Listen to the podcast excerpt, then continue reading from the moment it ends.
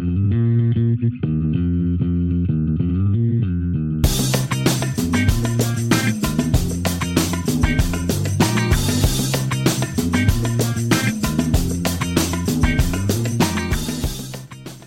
sur le podcast de Cameo.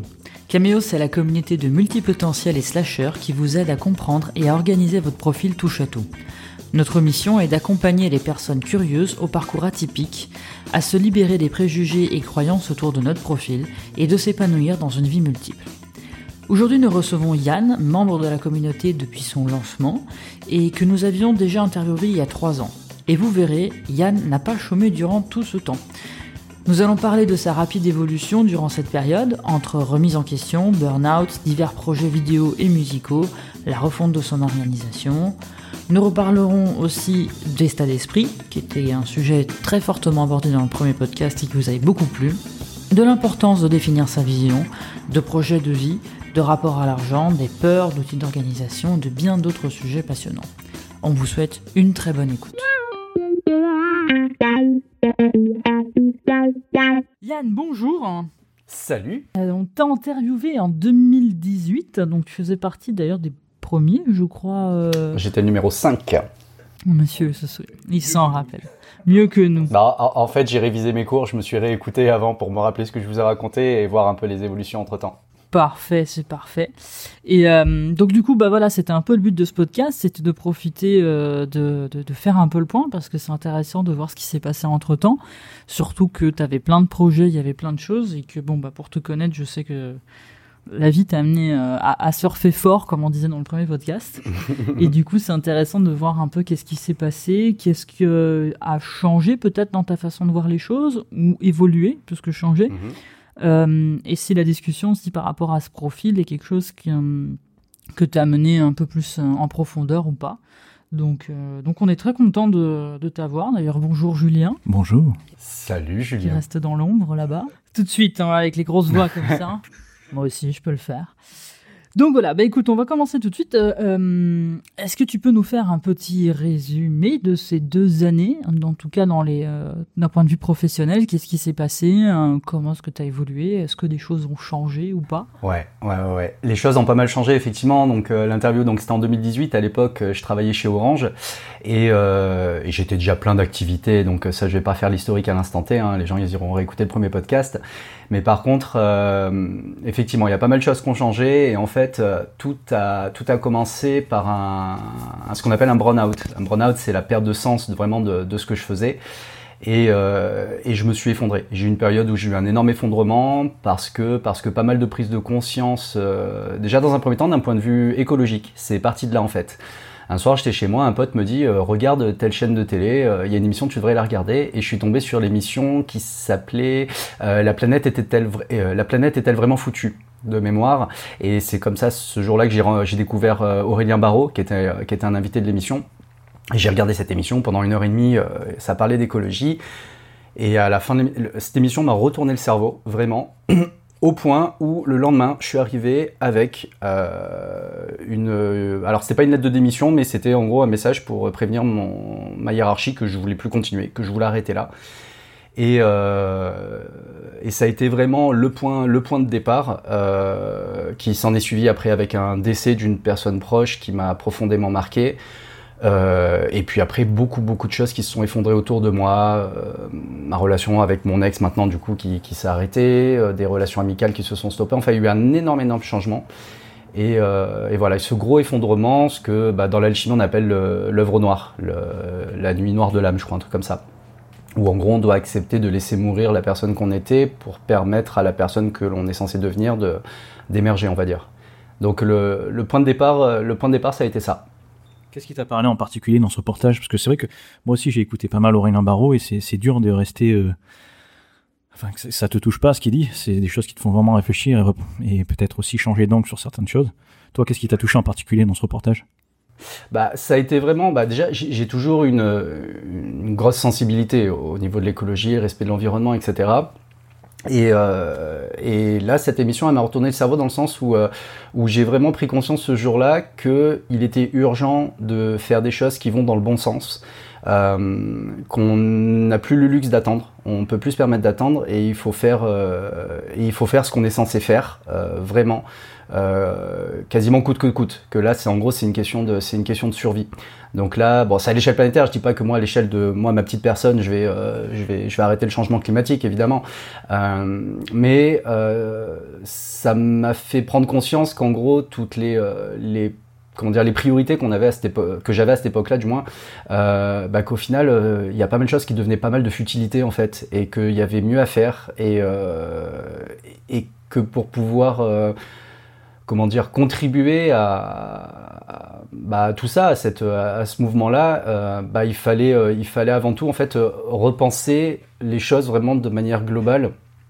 Et, c'est là où je reviens toujours sur cette phrase de Gandhi quand, il dit soit le changement que tu veux voir en ce monde, c'est que si d'abord je veux pouvoir changer les choses autour de moi, je dois accepter déjà de me changer moi-même. Et c'est pas en continuant à faire ce que je fais que je vais pouvoir changer les choses autour de moi. Et si moi-même je vais pas bien, euh, partant de ce principe-là, comment est-ce que bah, je peux arriver à améliorer les choses si déjà moi, moi ça va pas, tu vois?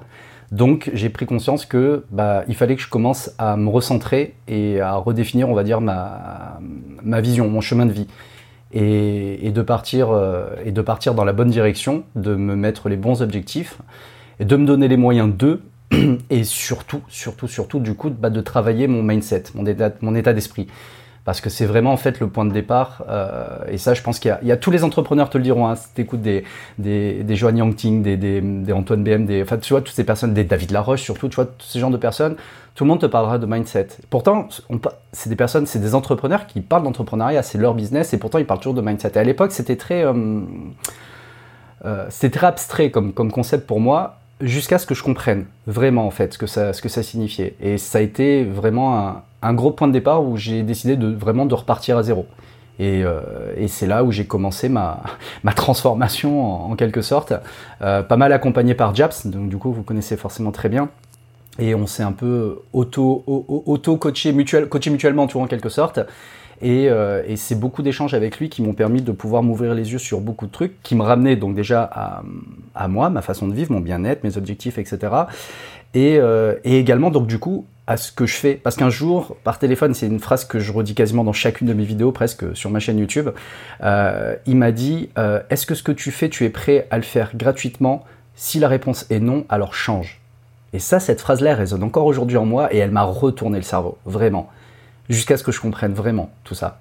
Et ça a été vraiment ça, un travail sur le, sur, sur le mindset. Donc tu vois, ça a été un petit élément déclencheur, le fait de regarder une émission qui a induit énormément de, sujets de conséquences euh, qui m'ont permis de transformer beaucoup de choses, et notamment justement sur euh, l'acceptation de ma multipotentialité. Et, euh, et après, ben, après, ça a été bah, comment on fait? Comment on fait? Après, c'est des, voilà, c'est des, des outils, des transformations, des, des, des méthodes qu'il faut apprendre, comprendre, etc. J'ai quand même la chance, par mon métier, d'être dans tout ce qui va être la gestion de projet. Donc mine de rien, bah, ça c'est déjà ce que j'avais dit déjà au premier, à première interview. Mais, euh, mais ça m'a permis de, revoir complètement ma, ma façon d'être et ma façon de vivre et qui m'a permis de pouvoir euh, réaligner les planètes tu sais, c'est un peu comme si, euh, si tu ouvres un, un, gros puzzle, tu as toutes les pièces en vrac, et tu dis, ok, c'est bien beau toutes ces pièces, d'accord, mais qu'est-ce que j'en fais? Et tant que tu pas le dessin global pour savoir ce que tu dois en faire, euh, tu sais pas quoi en faire. Et ce jour-là, en fait, le dessin m'a apparu. Et là, je dis, ok, ça y est, j'ai compris. Là, maintenant, c'est parti, on va pouvoir commencer à le monter, ce puzzle. Et du coup, tu parles de mindsetting, qu'il y avait des choses que tu n'avais pas forcément comprises. Qu'est-ce qui s'est passé, en fait? Qu'est-ce qui fait qu'aujourd'hui, tu... Euh, tu peux parler euh, d'un mindset ou qu'est-ce que tu as mis en place en fait? Parce que c'est vrai que mindset, on entend beaucoup, on entend beaucoup parler. Euh, ça reste un peu euh, le, le, une fumée pour beaucoup, parce que oui, il faut avoir un mindset et tout. Concrètement, qu'est-ce que c'est? Bah, Déjà, bon, ça c'est quelque chose qui transparaissait déjà dans ma première interview, hein, en me réécoutant, je m'en suis rendu compte, c'est bon, c'est toujours été, été, été, ce côté très positif, c'est de vraiment de visualiser le côté positif des choses. Le jour où tu te rends compte qu'en fait tu boucles que sur du négatif, il euh, y a quelque chose qu'il faut reprendre, qu'il faut revoir. Il y a cette euh, voilà cette notion de euh, le pouvoir de l'intention, la pensée positive. je fais référence notamment au documentaire Le Secret, enfin au livre, peu importe. Euh, mais pour un, exemple vraiment très carré, très pragmatique, l'image que je donne à, mes coachés, c'est étant motard, hein, je fais une analogie avec la moto. quand tu es au guidon d'une moto, s'il y a un caillou sur la route, si tu regardes le caillou, si tu te focalises sur le caillou, tu te mangeras le caillou. La moto va où tu poses le regard. Par contre, si tu veux passer en toute sécurité, il faut regarder non pas le caillou, mais là où on veut passer. Et euh, déjà, une première chose, ça a été déjà tout simplement de changer ça. Plutôt que de me focaliser sur ce qui n'allait pas dans ma vie, donc là on revient il y a trois ans en arrière, ça va pas, je suis en train de m'effondrer, ça, ça va pas, gna gna gna. Au lieu de me focaliser là-dessus, j'ai préféré commencer à me focaliser sur euh, quelle, est la, quelle est la voie que je veux prendre, quelle est la vie que je veux avoir, et plus globalement, quelle est la personne que je veux être. Et c'est en me focalisant là-dessus, en travaillant sur moi là-dessus, ben, que j'ai commencé par des petites habitudes, des, étapes, et alors là c'est tous les, outils dont on a déjà parlé, c'est les Ho'oponopono, euh, euh, voilà le pouvoir de l'intention, l'intention positive, donc là on fait référence toujours à ces, mêmes, ces mêmes documentaires, ces mêmes références, et, ça a été déjà de me forcer, entre guillemets, à ces choses-là, à me focaliser, voilà c'est toujours ça, vraiment me focaliser sur le cap, c'est-à-dire que euh, souvent on me demande quand on me dit voilà je veux, aller euh, je veux faire tel projet je veux tendre vers tel résultat tout ça euh, par où je dois passer. Et c'est un peu ça le truc. Et c'est aussi très lié à ce que j'enseigne dans mon activité professionnelle actuelle donc l'agilité les méthodes agiles. C'est que j'ai envie de dire qu'importe la prochaine étape déjà est-ce que tu as défini ton cap? Est-ce que tu as déjà défini ta vision? Est-ce que tu sais où tu veux aller, pourquoi? Et pourquoi tu veux y aller? C'est deux choses très importantes pour moi. C'est la vision, donc vers où je, où je veux aller, quel est le résultat que je veux obtenir. Et ça, il y a des outils pour ça, notamment ce qu'on appelle ce postcard from the future, la carte postale du futur. Ça, on pourra, on pourra y revenir. Et surtout, le pourquoi.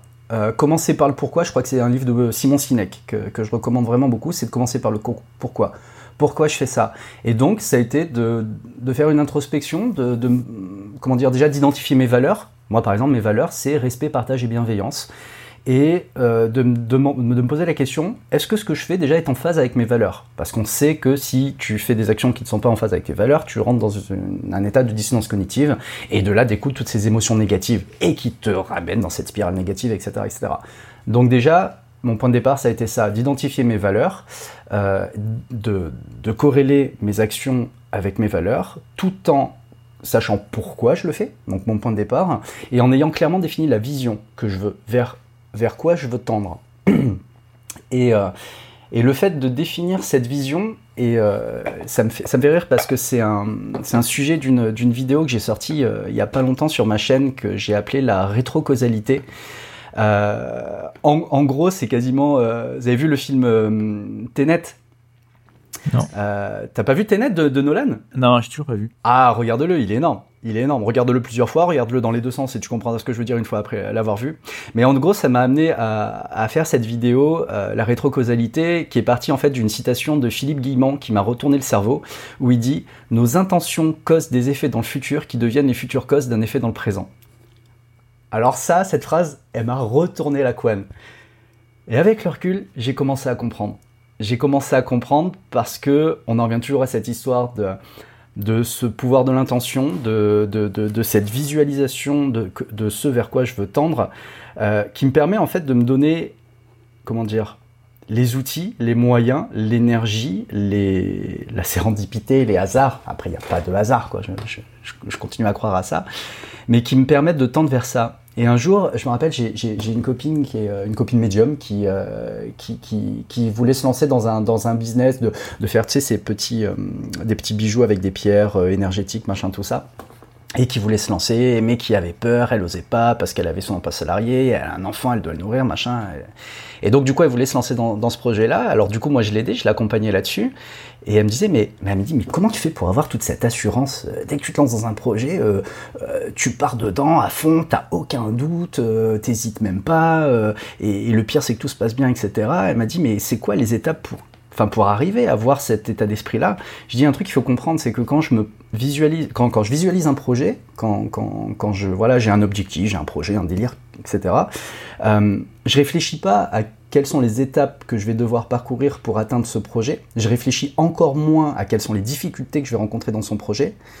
Moi, quand j'envisage un projet, dans ma tête, le projet est déjà là. Je vis déjà dans ce projet.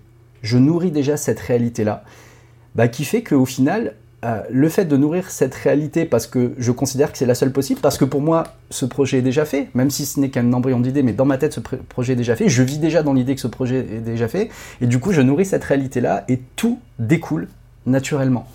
Et un exemple, par exemple, très concret, à l'interview que j'ai donnée en 2018, je vous avais dit un jour, euh, ouais, bah, peut-être qu'un jour je relancerai le délire de faire un album. D'ailleurs, je crois que je vous avais dit, hier, il y a mon pote Chacha qui m'a appelé en me disant, euh, bah tiens, ça dirait pas qu'on planche sur, sur le nouvel album.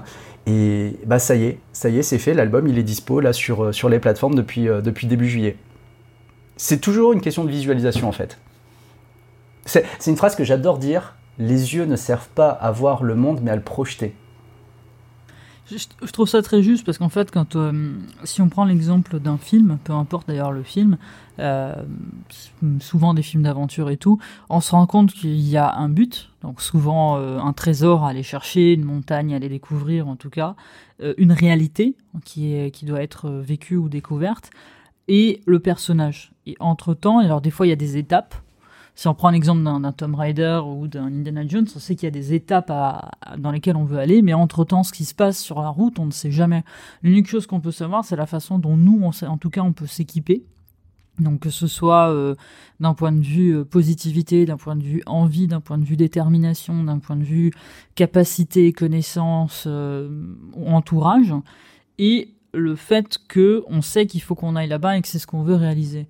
Et finalement, c'est très juste quand tu dis que c'est quelque chose qui existe déjà. Parce qu'à partir du moment, dans le, principe de la visualisation, ça existe déjà en fait. À partir du moment où on l'a pensé, on l'a créé. On l'a créé, il faut le nourrir. Et, euh, j'aime bien cette façon de l'expliquer en tout cas parce que ça permet vraiment de se rendre compte que, euh, comme dans tout projet artistique, à partir du moment où on le réfléchit, on lui donne vie et on revient au principe des, euh, des daimons, euh, et des génies qu'on avait euh, autrefois. On disait pas il est génial, on disait qu'il avait du génie. On partait du principe qu'avoir du génie, c'était avoir une forme d'énergie euh, artistique, créatrice qui venait euh, s'occuper de nous, nous donner des idées, nous donner de l'énergie pour la, la, la, créer, en fait, pour créer ce projet et tout. Et une fois que c'était terminé, bah, le génie pouvait être relibéré d'une certaine façon et partir autre part. Donc, surtout, on s'attribuait pas, on va dire, le mérite, on était inspiré par quelque chose. Et c'est un peu ça, en fait, qu'on retrouve dans, dans, ce que tu racontes. C'est, euh, et que je pense est très important à comprendre, c'est que si on n'est pas déjà dans le, dans le projet et dans le fait de le vivre vraiment avec une sincérité, parce que souvent on a envie de le vivre, mais on le vit plus d'un point de vue mental, euh, avec un mindsetting d'entreprise donc, je suis désolé, hein, on pourra dire ce qu'on veut, mais pour moi, le mindsetting d'entreprise, c'est finalement, il n'est pas relié au cœur, il est relié principalement à des stratégies euh, cérébrales. Donc, c'est très intelligent, c'est très mignon, mais si c'est pas connecté à quelque chose de plus vivant, euh, c'est l'équivalent d'avoir une, euh, une, intelligence artificielle qui décide pour toi les meilleures choses à faire, mais il y aura aucune vie dedans, il y aura pas de, il y aura pas d'âme quoi dans le projet. Et, je pense que c'est très important de comprendre ça, que si on n'y met pas de l'âme et qu'on n'est pas déjà dans le truc, bah, ça peut pas bouger en fait parce que on dit souvent que l'univers euh, conspire à nous donner tout ce qu'on veut. Et ça j'aime beaucoup cette phrase. D'ailleurs j'invite tout le monde à relire l'alchimiste parce que c'est pour moi un des, bouquins qui l'explique le mieux et de la façon la plus simple possible. Mais il y a vraiment de ça c'est qu'à partir du moment où on veut quelque chose tout l'univers conspire à nous le donner. À partir du moment par contre où on est vraiment dedans. Vraiment sincèrement dedans et, d'ailleurs, ça me fait penser à. Donc, toujours pareil, a une phrase qu'on se, euh, qu'on se, dit régulièrement avec Japs c'est mets l'intention, l'univers se charge des détails. À partir du moment où tu mets vraiment l'intention d'obtenir de, telle chose, tel résultat, etc., l'univers te le donnera. Par contre, il y a un truc qu'il faut accepter, c'est de lâcher prise sur le comment. On se focalise sur le quoi, et par contre, il faut lâcher prise sur le comment. C'est-à-dire que moi, sur ces deux dernières années, absolument tout ce que je voulais, vraiment tout, je l'ai obtenu. Mais le truc étrange, c'est que je ne l'ai pas obtenu du tout de la manière dont je pensais que je l'obtiendrais. Et, euh, c'est vraiment, on en revient toujours à cette histoire de, notion de lâcher prise. C'est vraiment d'alimenter cette. Euh, pour moi, c'est quasiment de l'ordre du vibratoire. C'est pour ça que, que tout est lié. On parle, voilà, on parle d'entrepreneuriat, on parle de multipotentialité, on parle d'artistique, on parle de ce que tu veux. Et après, on commence un peu à dériver vers limite vers de l'énergétique, de l'ésotérisme, pourquoi pas. Mais euh, pour moi, tout est lié. Et, euh, et, là, et ce que tu me disais tout à l'heure, ce que tu disais tout à l'heure, ça m'a rappelé en fait une, une, petite histoire sur l'histoire des deux loups. Ça, vous parle les, les deux loups? Oui. Celui que tu nourris. Exactement. On a deux loups en nous. Pour ceux qui connaissent pas, c'est ça, c'est qu'on on a deux nous en loup, le loup du bien et le loup du mal. Donc euh, voilà, le bien, l'énergie positive, l'amour, tout ce que tu veux. Le loup du mal, la colère, la jalousie, la tristesse. Et quand on savoir, ouais, mais lequel des deux loups va gagner, bah, ça va être celui que, celui que tu nourris. Et, euh, et, c'est pour moi, c'est ça qui est, vraiment, euh, qui est vraiment important. Et ça rejoint après quand même, voilà cette, cette philosophie de, de, de positivisme, de ouais, de, vision positive. Et c'est un peu aussi le cœur sujet du, du, livre le, Secret, qui parle de ça, de, à partir du moment où je vais, vibrer, euh, je vais vibrer quelque chose, c'est ça que je vais attirer. Et euh, l'exemple qu'il donne, notamment, par exemple, c'est euh, c'est par exemple bah, le rapport à l'argent. Ça aussi, c'est un très gros sujet, le rapport à l'argent. Mais à partir du moment où, où on considère l'argent comme un problème, la majorité des personnes que j'accompagne pour des projets, à chaque fois, on revient toujours à ça. L'argent, ouais, mais c'est un problème, etc à partir du moment où, tu, verbalises et tu, comment dire, tu, donnes une consistance à la réalité du fait que l'argent est un problème, alors oui, pour toi, l'argent sera un problème. Et, en fait, dans, dans, ma période où j'ai complètement transformé mon mindset, euh, j'ai revu également mon rapport à l'argent.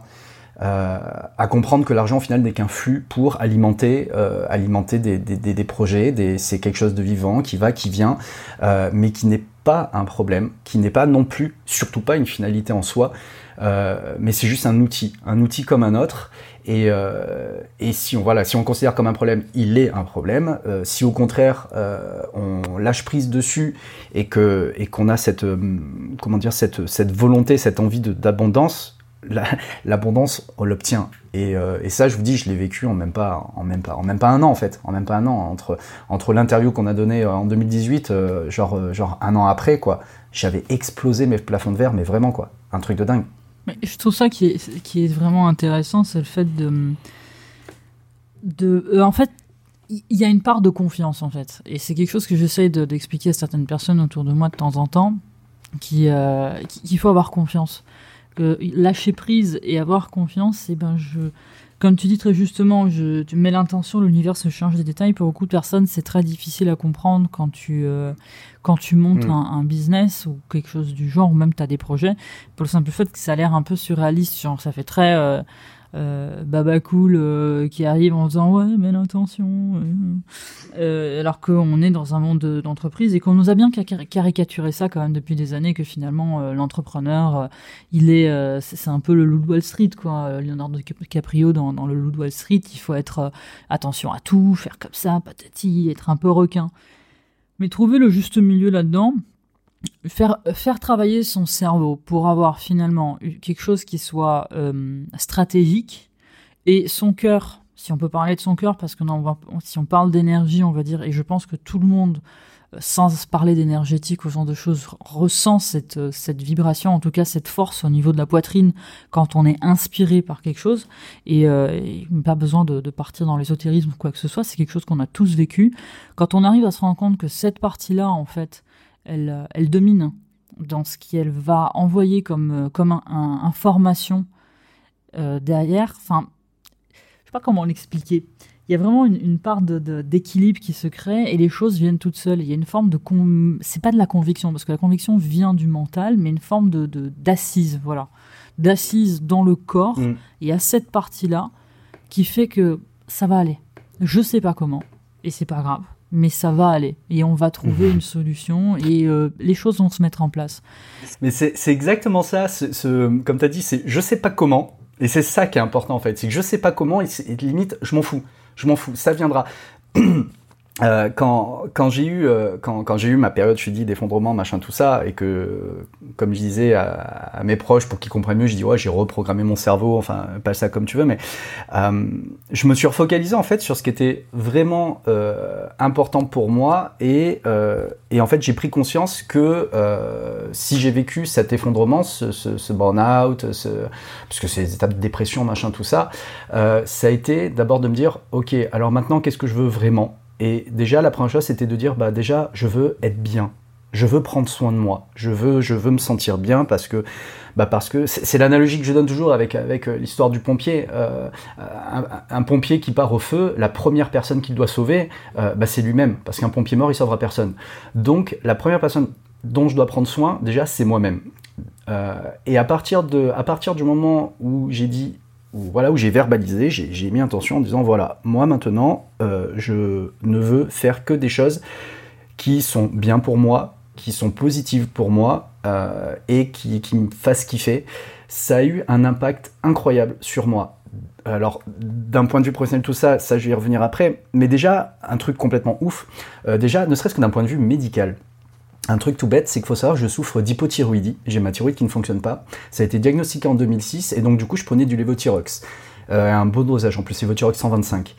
En, 2000, euh, bah en 2018, par là, je sais plus, il y a eu une crise sanitaire autour de ce médicament-là. Il y a eu un scandale, en gros, un changement de formule, machin, etc. Et ça, moi, je l'ai vécu, mais je me le suis pris euh, dans, dans, la face, mais hyper violemment. Et j'ai morflé, j'ai vraiment laissé des plumes.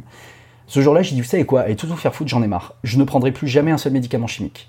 On est en 2021, ça fait trois ans maintenant que je n'ai plus jamais pris un médicament chimique. Même la, le lévothyrox, tout ça, j'ai arrêté. Euh, je suis allé faire, je fais régulièrement du coup des prises de sang pour quand même pour contrôler ma, thyroïde. Mon médecin, quand il regarde le résultat, il m'a dit je comprends pas. Il m'a dit vos résultats sont catastrophiques. Vous avez une TSH de 24, donc c'est-à-dire je, je suis six fois au-dessus du plafond euh, qui dit que tu es en hypothyroïdie. Euh, il m'a dit vous devriez être amorphe, vous devriez être une larve. J'ai dit, moi une larve, est-ce que j'ai l'air d'être une larve là? Franchement, avec tout ce que je suis en train de faire, au contraire, je pète le feu. Et je prends pas de drogue, rien de tout ça. Non, vraiment, c'est, euh, c'est, ça a été déjà, je te dis, d'un point de vue, euh, déjà d'un point de vue santé, je l'ai vu. Et donc aussi, le, le, faut pas oublier que nous sommes notre propre outil de travail, et donc on doit prendre soin de nos outils de travail, donc on doit prendre soin de notre corps. Donc l'alimentation, j'ai revu donc du coup toute mon alimentation, manger sain, manger bio, manger équilibré, euh, manger moins de viande, faire du sport, méditer, méditer et méditer encore. Euh, ça m'a fait un bien, de fou. Euh, et ça a eu un impact, je dis, hyper positif là-dessus, sur ce côté, euh, déjà physique, moi, mon corps. et après, d'un point de vue un peu plus spirituel, couplé à professionnel, j'ai envie de dire, j'ai j'ai émis l'intention de dire ok, j'ai des, connaissances, des compétences, je sais que je peux servir à des entreprises euh, sur des grands niveaux, parce que j'ai quand même un parcours assez, assez complet, euh, et on me sollicitait pour des missions, pour des projets. Et à chaque fois, je réfléchissais, je dis, ok, est-ce que cette mission, elle est en cohérence avec mes valeurs? L'entreprise, machin, ça, c'est un truc qui pollue. Non, je veux pas. Ah, ça, ah, non, je veux pas. non, ça, je veux pas, je veux pas, je veux pas. Et, qu'importe la carotte, hein, parce que pourtant on m'a proposé des chiffres, mais hallucinants, mais vraiment hallucinants. Et je dis non, non, je veux pas, je prendrai pas. Je ne veux travailler que dans des choses qui correspondent, et notamment la partie écologie, donc euh, je fais référence à ma prise de conscience. Eh ben, crois-le ou non, euh, à partir du moment où j'ai dit non, mais moi maintenant je ne veux que ça. J'ai non pas formulé auprès des ESN ce que je ne voulais plus, j'ai dit maintenant je veux ça. Et donc j'ai dit je veux un truc qui me fasse ci, comme ça, comme ça, avec du télétravail, avec du temps partiel, avec du ci, avec du ça, dans l'écologie, machin, tout ça, tout ça. Putain, deux semaines après, on m'appelle pour me dire voilà, on cherche un coach agile pour le ministère de l'écologie à temps partiel, deux jours par semaine. Eh ben voilà, c'était pas compliqué, c'était ça qu'il me fallait. Et ça a commencé comme ça. Et ça n'a pas arrêté depuis. Ça arrête pas. Ça arrête pas. Même jusqu'au là, au prochain projet qui, que je vais avoir euh, là dans, dans, les prochains mois, où c'est encore un, rêve de fou qui se concrétise. Euh, ça a toujours été ça. Ça a été de dire. On en revient, tu vois, parce que je disais tout à l'heure, l'univers te donne ce que tu veux, mais déjà, exprime-le clairement. Dis-le déjà. Est-ce que, est -ce que déjà toi-même tu sais ce que tu veux? Quand, je fais mes coachings avec, euh, euh, les jeunes qui disent ouais, je veux faire ci, je veux faire ça, mais tu vois qu'ils tournent autour, ils sont pas, c'est pas clair, c'est pas. Je lui dis écoute, suis là fait clochette, je claque des doigts, tu peux avoir ce que tu veux, dis-moi clairement tu veux quoi. Les trois quarts du temps ils savent pas répondre parce que leur vision n'est pas définie, n'est pas clairement définie. Et, l'exercice que je donne à, faire à, mes, mes, coachés là au ministère, c'est le, je reviens donc sur le, le postcard from the future dont je parlais tout à l'heure. En gros, je leur dis, imagine, on est dans 2, 3, 4, 5, 10 ans, peu importe. Euh, le projet, il est fait, il est concrétisé, tu as exactement ce que tu veux. Vraiment, il y, a, tout qui est à la perfection, euh, le truc de tes rêves, il est là, tu l'as, ça y est, tu l'utilises, t'es content, c'est au top. Et là, ce jour-là, tu vas t'écrire une carte postale que tu vas t'envoyer à toi-même dans ton passé, donc euh, la personne que l'on est maintenant, où tu vas t'écrire ta journée type, l'utilisation de, l'outil que tu as développé ou, ou, du projet que tu as concrétisé, et tu, vas, te le décrire, euh, voilà, une journée type, une journée parfaite, une journée idéale, et tu vas, et tu vas te l'envoyer à toi-même. Et là, je dis, cette carte postale que tu vas recevoir de ton toit du futur, ça, c'est ta vision. C'est ça qu'il faut déjà identifier, clarifier, définir, euh, verbaliser, formaliser, l'écrire, je sais pas, mais d'avoir une vision claire sur le cap que tu veux prendre. Et, euh, et vraiment, le, vraiment rentrer dans le fond des choses. Pas juste dire je veux gagner plus d'argent et je veux plus de confort, etc. Non, c'est vraiment de décrire une journée type, dans le détail. Souvent, quand, on en vient, euh, là par exemple, depuis quelques temps, je suis bénévole dans une structure qui s'appelle l'école de deuxième chance. Je m'occupe de jeunes qui sont euh, un peu genre, échecs scolaires, sortis du système, etc. Et je les accompagne pour essayer de, se retrouver un peu, un, peu, un, peu, un peu de la motivation, tu vois, pour revenir sur des, sur des projets. Et euh, quand je leur pose ces questions, les trois quarts du temps, c'est ah, je veux plus d'argent, plus d'argent, plus d'argent. Et à chaque fois, en fait, quand tu leur demandes en gros pourquoi, quand tu essayes de creuser ça, pourquoi il y a plus d'argent, les trois quarts du temps, ils savent pas répondre. Parce qu'il faut, voilà, il faut aussi comprendre que l'argent n'est pas une finalité en soi. Et, c'est ce que disait, euh, comment il s'appelle, euh, José Murica. C'est en quoi, en fait, euh, la, la seule chose qui devrait vraiment être importante à nos yeux, c'est le temps et non l'argent. C'est, il disait, on n'achète pas les choses avec de l'argent, on les achète avec le temps que l'on sacrifie pour gagner cet argent. Et c'est là la question à se poser. C'est quoi le plus important pour nous? Qu'est-ce qui est le plus important pour nous? Et, moi, ça a été euh, la définition de mon projet de vie. J'ai fait une vidéo il n'y a pas longtemps, justement, qui va sortir bientôt sur ma chaîne, où je parle de mon projet de vie. Et mon projet de vie, bah, c'est tout simplement ça, c'est d'avoir du temps pour moi, d'avoir ma totale liberté, de faire ce que je veux, comme je veux, euh, quand je veux, avec qui je veux, où je veux, euh, d'avoir cette liberté. Et c'est là que rentrent les, les sempiternelles croyances limitantes qui retombent tout le temps. Ouais, mais comment je fais pour l'argent Et comment je fais pour machin, etc., etc. Bah voilà, bah déjà, déjà, si tu commences à, faire un mais et à opposer un truc négatif, déjà, tu vas être dans cette mouvance négative. Tu vas, tu vas vibrer du négatif, du coup, tu vas tirer sur du négatif et tu vas rester dans cette, dans cette mouvance-là. Tandis que il y a des méthodes. Il y a des méthodes, il y a des façons de faire et surtout, et ça commence, mais avant tout, avec un état d'esprit. Parce que euh, c'est comme, bah tiens, on revient sur une analogie de cuisine. Je peux te donner les meilleurs outils du monde, les meilleurs couteaux du monde, un petit clin d'œil pour toi, Julien. Les meilleurs couteaux du monde, euh, si, si, si t'as pas la recette, tes couteaux, tu vas rien en faire. Donc euh, oui, les outils, on peut vous en donner plein. Mais déjà, qu'est-ce que vous voulez en faire? Et, ça, il n'y a personne qui peut répondre à votre place. Et c'est pour ça que tout changement commence d'abord par soi. C'est la quête éternelle des, meilleurs outils d'organisation, tout ça. C'est pour ça que ça marche aussi bien, malheureusement. Parce que des personnes vont chercher euh, vitam aeternam un outil, finalement, alors que finalement, il faut se l'approprier. Après, après, il y a des outils, il y a des méthodes. Moi, je peux, je peux partager comment, comment j'ai mis, comment mis ça en place mais c'est propre à chacun après. C'est pour ça que souvent je parle du potager ou je fais la enfin quand on, on, fait les coachings, je parle souvent de, de, soit du potager, soit de la cuisine. C'est que la recette de cuisine elle est propre à chacun ou le potager il est propre à chacun. Il y a quelqu'un qui voudra mettre les fraises en avant et, et euh, les poireaux derrière ou l'organiser différemment. Peu importe, à partir du moment où tu arrives à faire ta recette et qu'elle a du sens pour toi. Euh, et à chaque fois que je fais des formations, d'ailleurs que ce soit Photoshop euh, ou euh, en retouche ou d'autres choses et tout, j'ai toujours dit aux gens, et beaucoup en photographie, peu importe en fait quel chemin vous prenez, ne prenez pas forcément ma façon de faire, trouvez la vôtre. Il faut mm. que ça ait du sens. Il faut qu'on garde par contre les lignes directives qui vont être, si on prend l'exemple de la photo, bah, la, la, la, mise en page, on va dire, de la photo, l'équilibre, les couleurs, tout ça et tout. Mais par contre, la façon dont vous allez le faire, euh, ça vous appartient en fait. Chacun. Et ouais, si tu préfères commencer par, euh, par la lumière euh, ou par l'ouverture ou pas autre chose, en fait, c'est propre à chacun. Et ce qui est intéressant dans ce que tu dis justement par rapport au, au, mindsetting, au fait de visualiser, c'est qu'il faut pas tomber dans le piège inverse, dans le sens que j'ai tellement visualisé que si ça rentre pas dans ma visualisation, je vais pas le faire. parce que ça aussi, en fait, la visualisation, elle permet juste de, de déployer une, une forme d'énergie, en tout cas d'énergie de, au quotidien pour pouvoir travailler. Et je pense que la visualisation, elle va plutôt se trouver dans la façon dont je vais me sentir, mmh. les valeurs que je veux mettre dedans, et laisser quand même de la place pour que le, le reste se fasse de lui-même. Parce que j'ai rencontré malheureusement beaucoup de personnes qui ont travaillé sur cette, ce mindsetting et qui se sont enfermées, dont euh, dans des choses où euh, si, par exemple, on va leur, leur, donner une opportunité, mais ça ressemble pas tout à fait à ce qu'ils avaient imaginé dans leur planning, et du coup on la refuse parce que j'attends cette opportunité-là. Des fois ça arrive, mais la plupart du temps, en fait, on se rend compte que ben, le mental a pris le dessus parce qu'il a décidé que c'était stratégique de faire comme ça, il a décidé qu'il avait fait un truc euh, qui était intéressant, qui était intelligent, et que ça devra se passer comme ça. Et ça, il faut y faire attention. Et je sais pas si vous avez vu le film Soul. Ouais. J'ai l'impression d'avoir rien vu. Pixar. Les gens qui écoutent, ils vont se dire, mais c'est qui ce mec qui vit dans une. Euh, c'est un des derniers Pixar, euh, l'avant-dernier Pixar, parce que le dernier c'est Luca.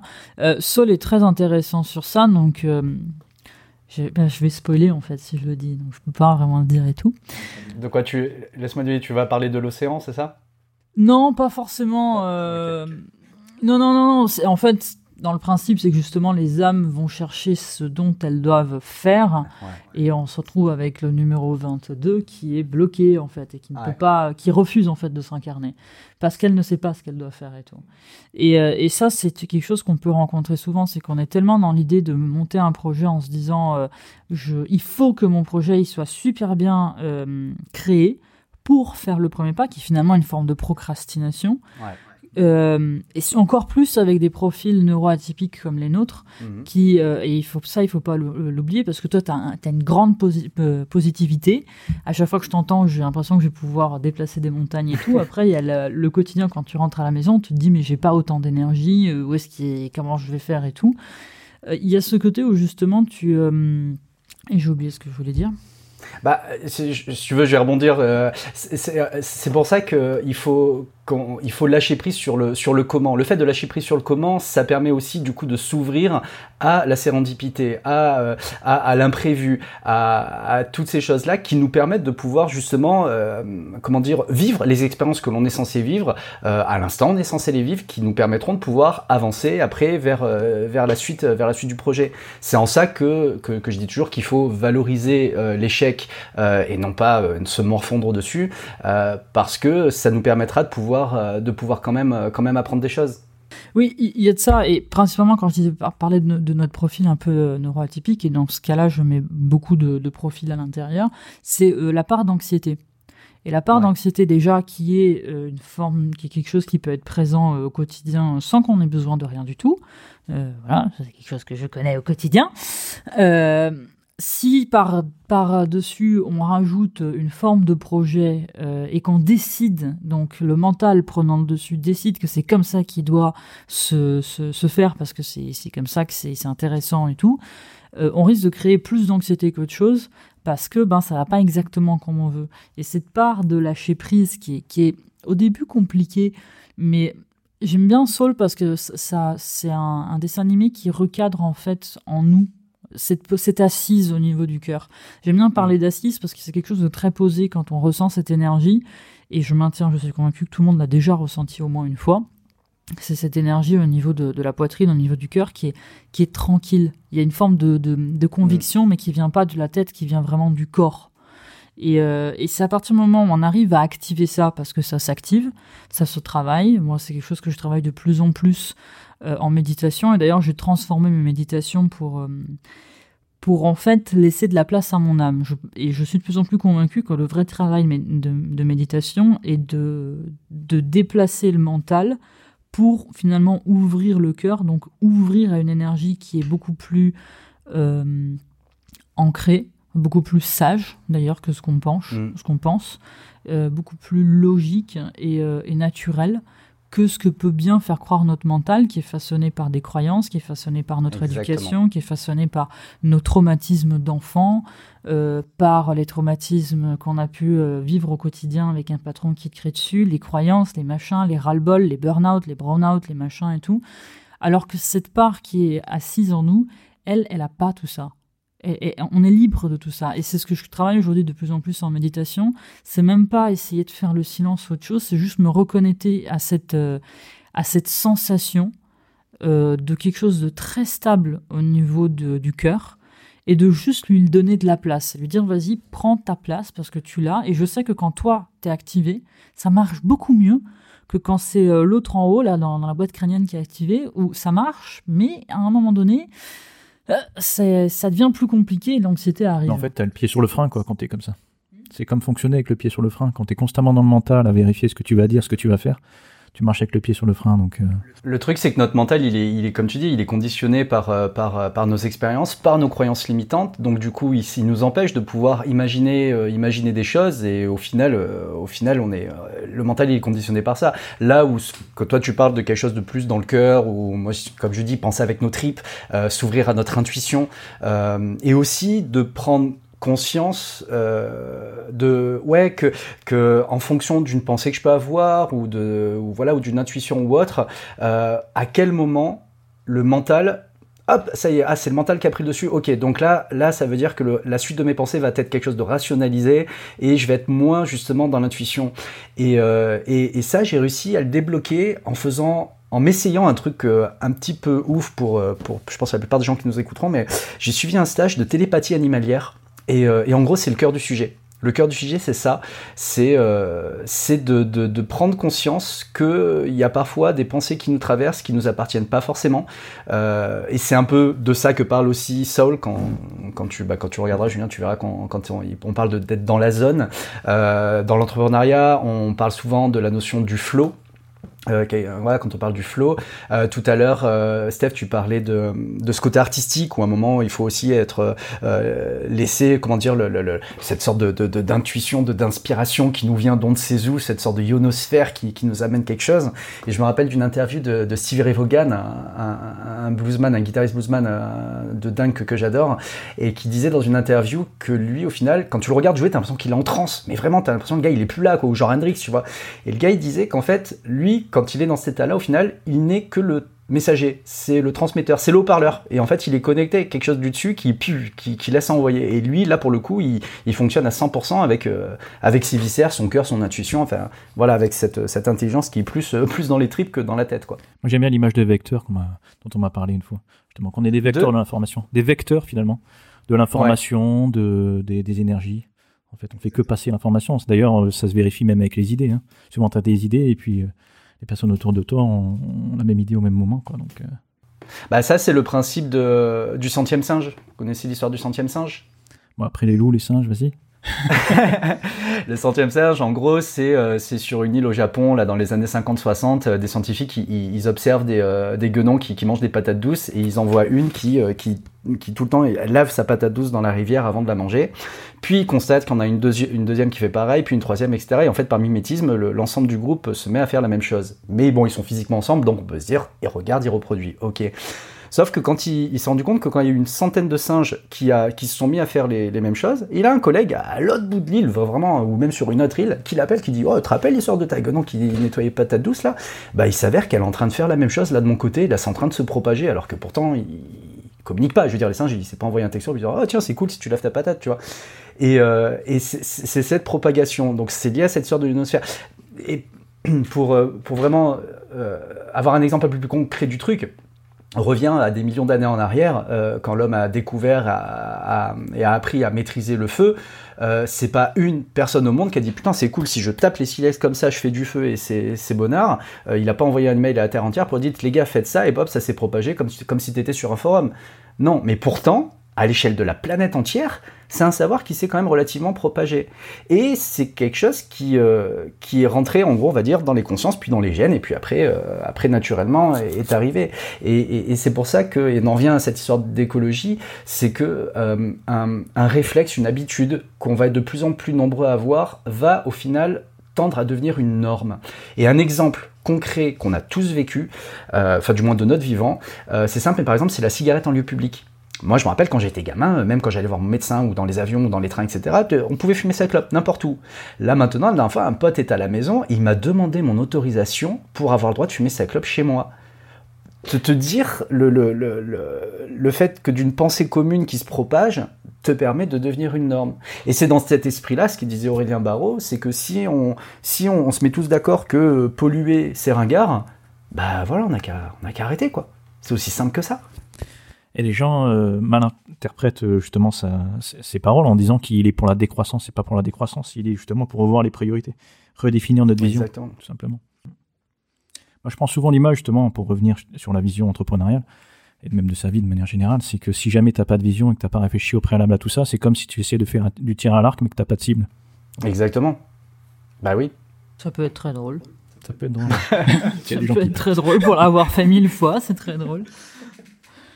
Non, c'est vrai que c'est très intéressant comme euh, comme positionnement parce qu'on en entend beaucoup parler et que des fois ça peut être très flou. Euh, de ce côté-là, et je pense que ça se situe dans le juste équilibre. On a beaucoup parlé du cœur et de cette énergie et tout, mais il faut pas non plus mépriser le, le, mental, dans le sens que, en fait, c'est un juste équilibre entre une machine qui fonctionne bien Et, c'est vrai que de plus en plus aujourd'hui, je la, je la compare à une forme d'intelligence artificielle. J'ai toujours dit, euh, le, le, le, cerveau est con, hein, il est fantastique, mais il est con. Et parce que si on lui fait croire que quelque chose euh, fonctionne d'une certaine façon, ben, il va le croire au bout d'un moment. il fonctionne un peu à forme de virus, on va dire. Encore une fois, j'invite beaucoup de personnes à regarder Legion, euh, la série Legion qui est fantastique. Et à un moment donné, il s'explique très bien la naissance d'une idée et surtout le conditionnement d'un cerveau. Ils ont fait croire à quelqu'un que le rouge signifie le vert et que le rouge n'est pas danger euh, depuis tout petit. Ben, face à un feu rouge, euh, la personne va se tuer. Mais pour elle, il n'y a aucun problème étant donné que c'était pas censé être un danger. Donc en fait, on peut lui apprendre beaucoup de choses et tout. À côté de ça, il est fantastique parce que c'est une véritable boîte à solutions et à résolution.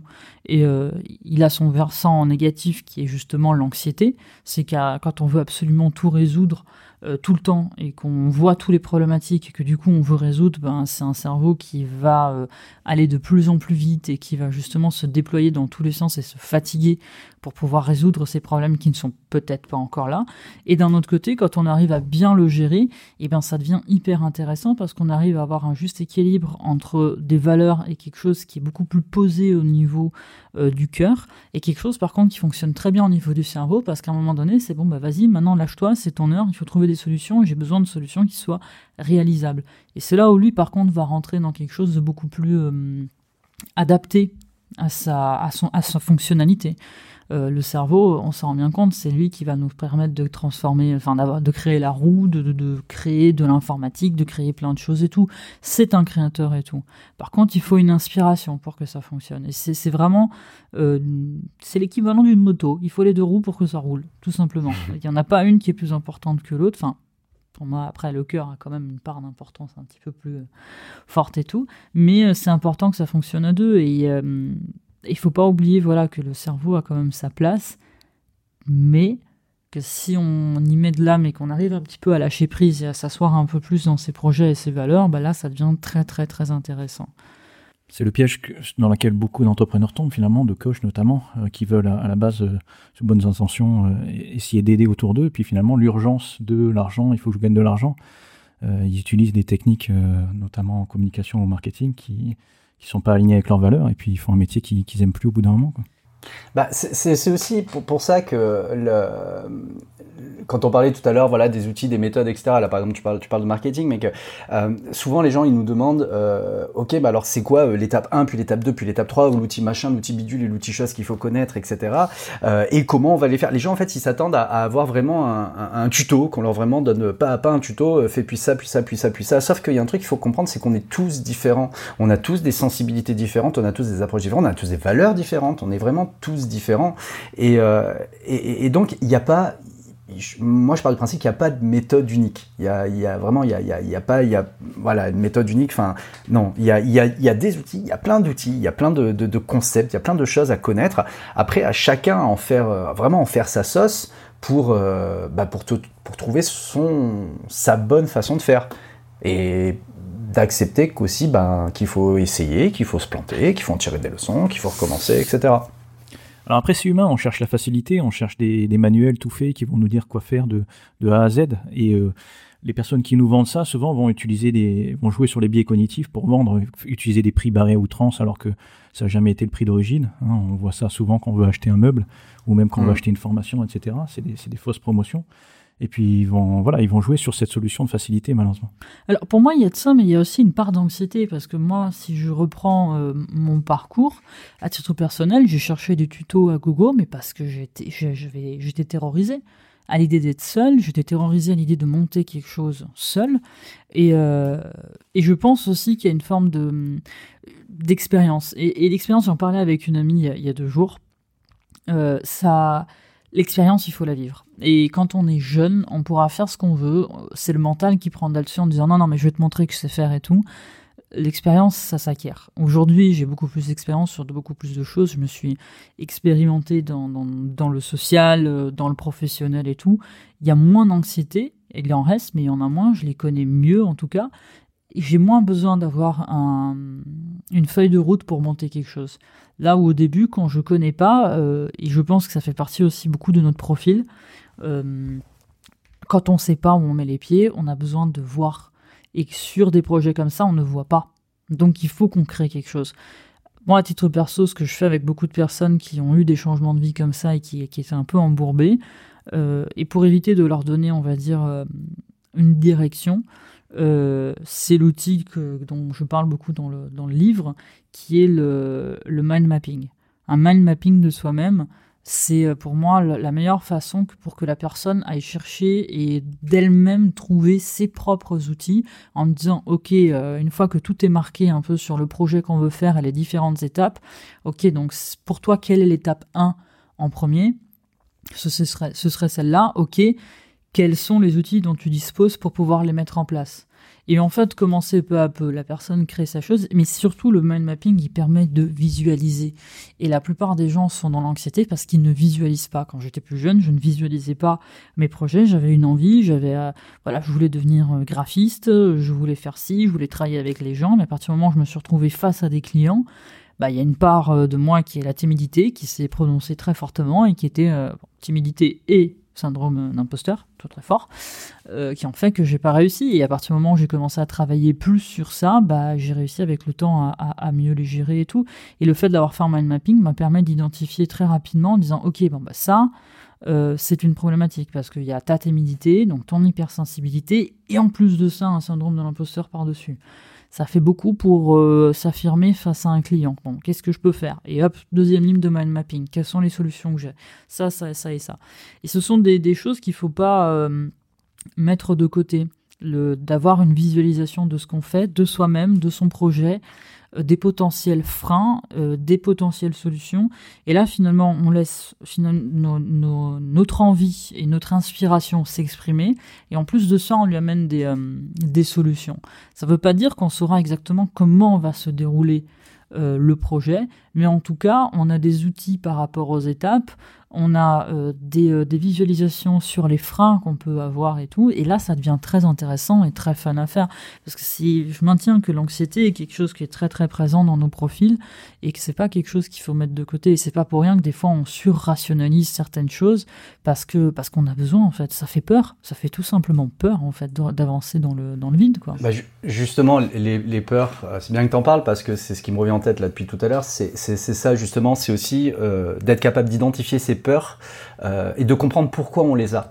Euh, pourquoi, on a, pourquoi on a ces peurs? Parce que les trois quarts du temps, c'est lié avec euh, donc l'histoire, le, manque de confiance en soi, qui est intrinsèquement lié avec l'amour de soi, les signes de soi, etc., etc. donc l'identification de ces peurs, de voilà, de les identifier, de les comprendre. Pour ça, il y a un outil qui s'appelle recherche de la route cause, c'est de se poser cinq fois d'affilée la question pourquoi? Ma peur, c'est ça. Ok. Pourquoi j'ai peur de ça? Bah, j'ai peur de ça parce que ça, ça et ça. Ok. Mais pourquoi ça, ça et ça? Ah bah ça, ça et ça, parce que, etc. Et de faire ça cinq fois d'affilée. Et là, on tombe sur la route cause, donc vraiment de comprendre le pourquoi. Et, euh, et une petite anecdote, Japs, il y a, deux, ans derrière, je crois, euh, je l'appelle pour lui proposer une conférence, qu'on aille faire une conférence ensemble, justement, autour de la permaculture, tout ça. Et je l'appelle, et il me dit, euh, il, même pas il me pose il me dit, vas-y, go. Ok. C'est quelques semaines plus tard qu'il m'explique qu'en fait, ça faisait des semaines qu'il tannait sa femme et ses gamines. Ah, j'ai envie de monter sur cette, je faire une conférence, machin, machin. Il m'a dit, putain, le jour même, tu m'appelles pour me dire faire une conférence. Il m'a dit, en fait, au moment où tu m'as proposé ça, il m'a dit, je me suis liquéfié de peur. J'ai les voyants peur qui sont mis à clignoter dans tous les sens.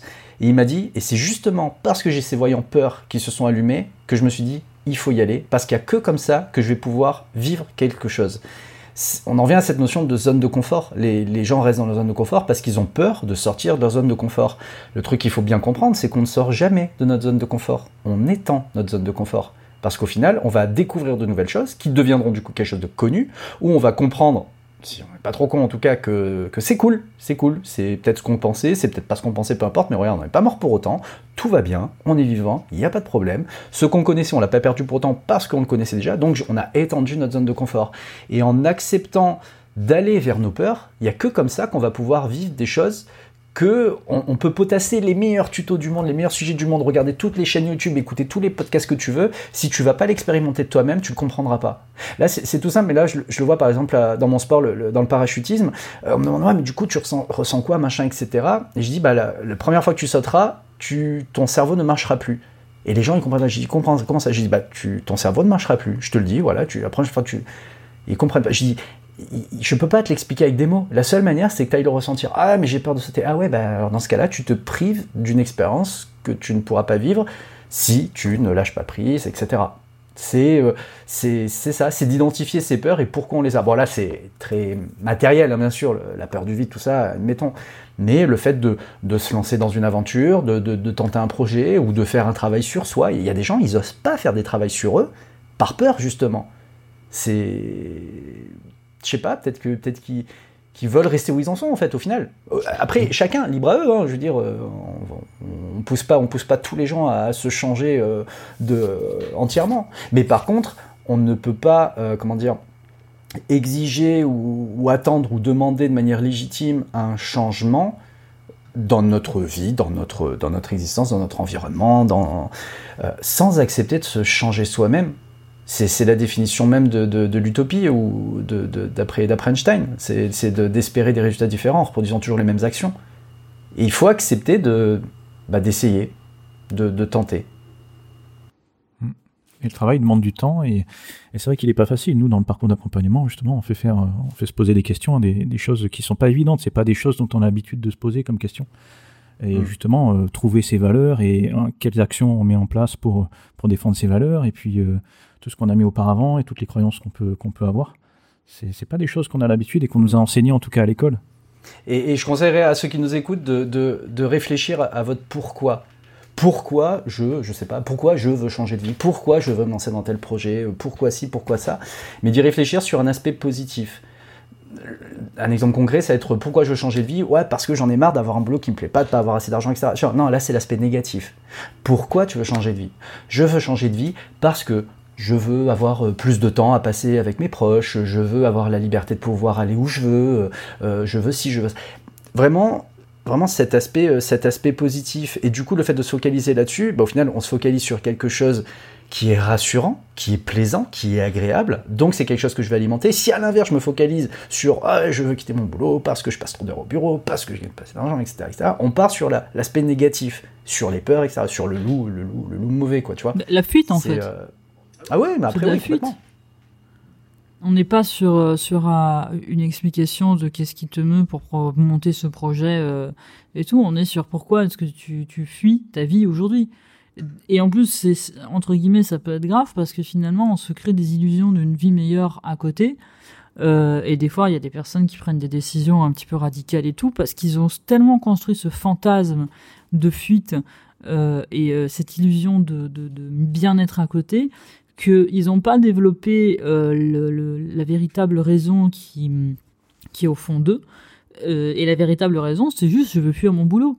Malheureusement, autour de moi, je suis entouré de beaucoup de personnes qui fonctionnent comme ça, euh, qui fantasment d'autres métiers ou une autre forme de vie parce que leur métier ne leur convient pas du tout, mais font le travail à l'inverse en fait. Au lieu de se dire bon, qu'est-ce que je peux développer euh, de ce côté-là pour euh, pour changer ma vie Qu'est-ce que je peux développer euh, pour en tant que, que projet et qui va faire que à un moment donné je vais quitter celui-là et tout Non, c'est juste on fuit.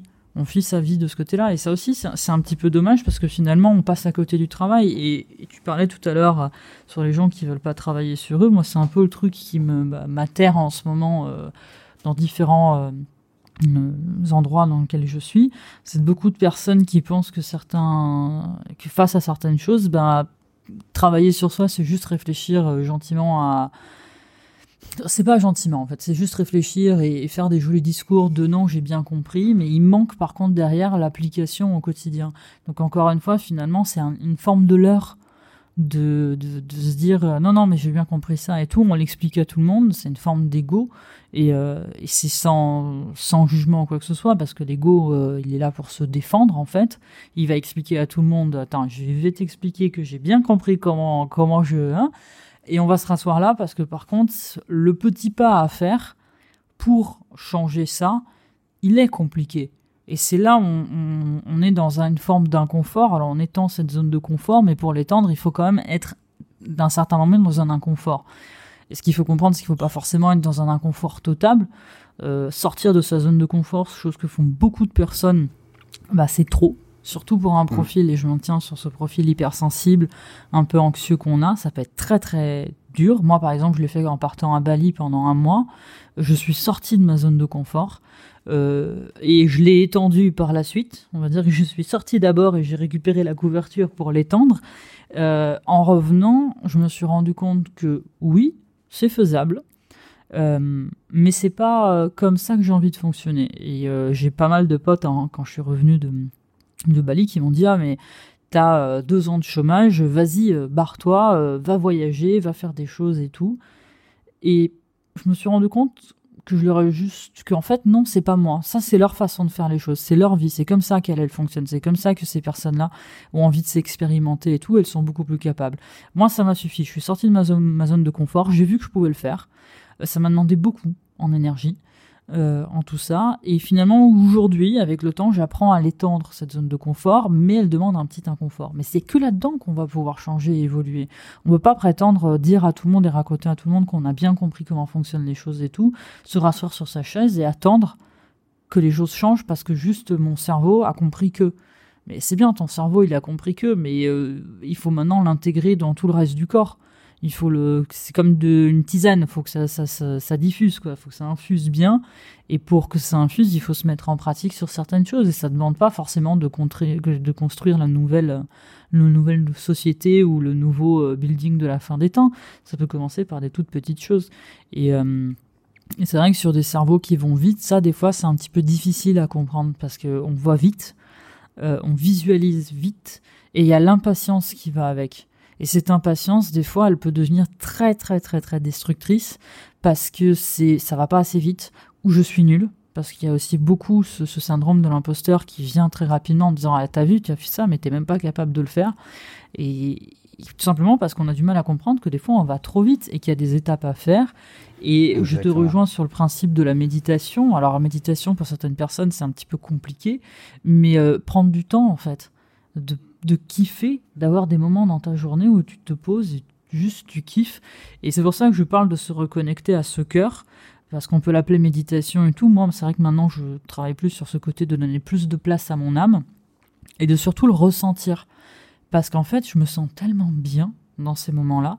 Et, ma façon de voir euh, les choses autour de moi sont, est tellement différente. C'est d'un coup, il y a beaucoup plus d'amour, beaucoup plus de tolérance, beaucoup plus de, de respect, de calme, de plénitude et ça commence à, se disperser sur tout le reste.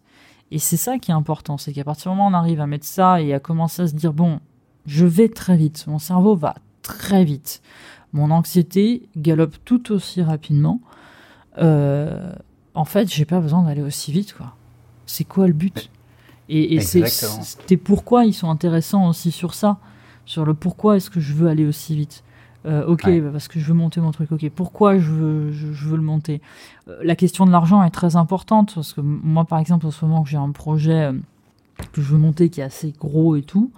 je, ma copine, par exemple, est beaucoup plus dans le côté on fera de l'argent et tout. Au début, j'étais dans ça aussi parce que bah, c'est un réflexe un peu involontaire de notre société moderne. Et à un moment donné, je me suis dit, mais pourquoi tu veux de l'argent, quoi? Et l'unique réponse qui est venue, c'est en fait, je veux pas de l'argent pour l'argent, c'est je veux être bien. Moi, j'aime bien, tu vois, changer euh, ce paradigme qui dit que le temps, c'est de l'argent. Non, c'est plutôt l'argent, c'est du temps. Tu vois?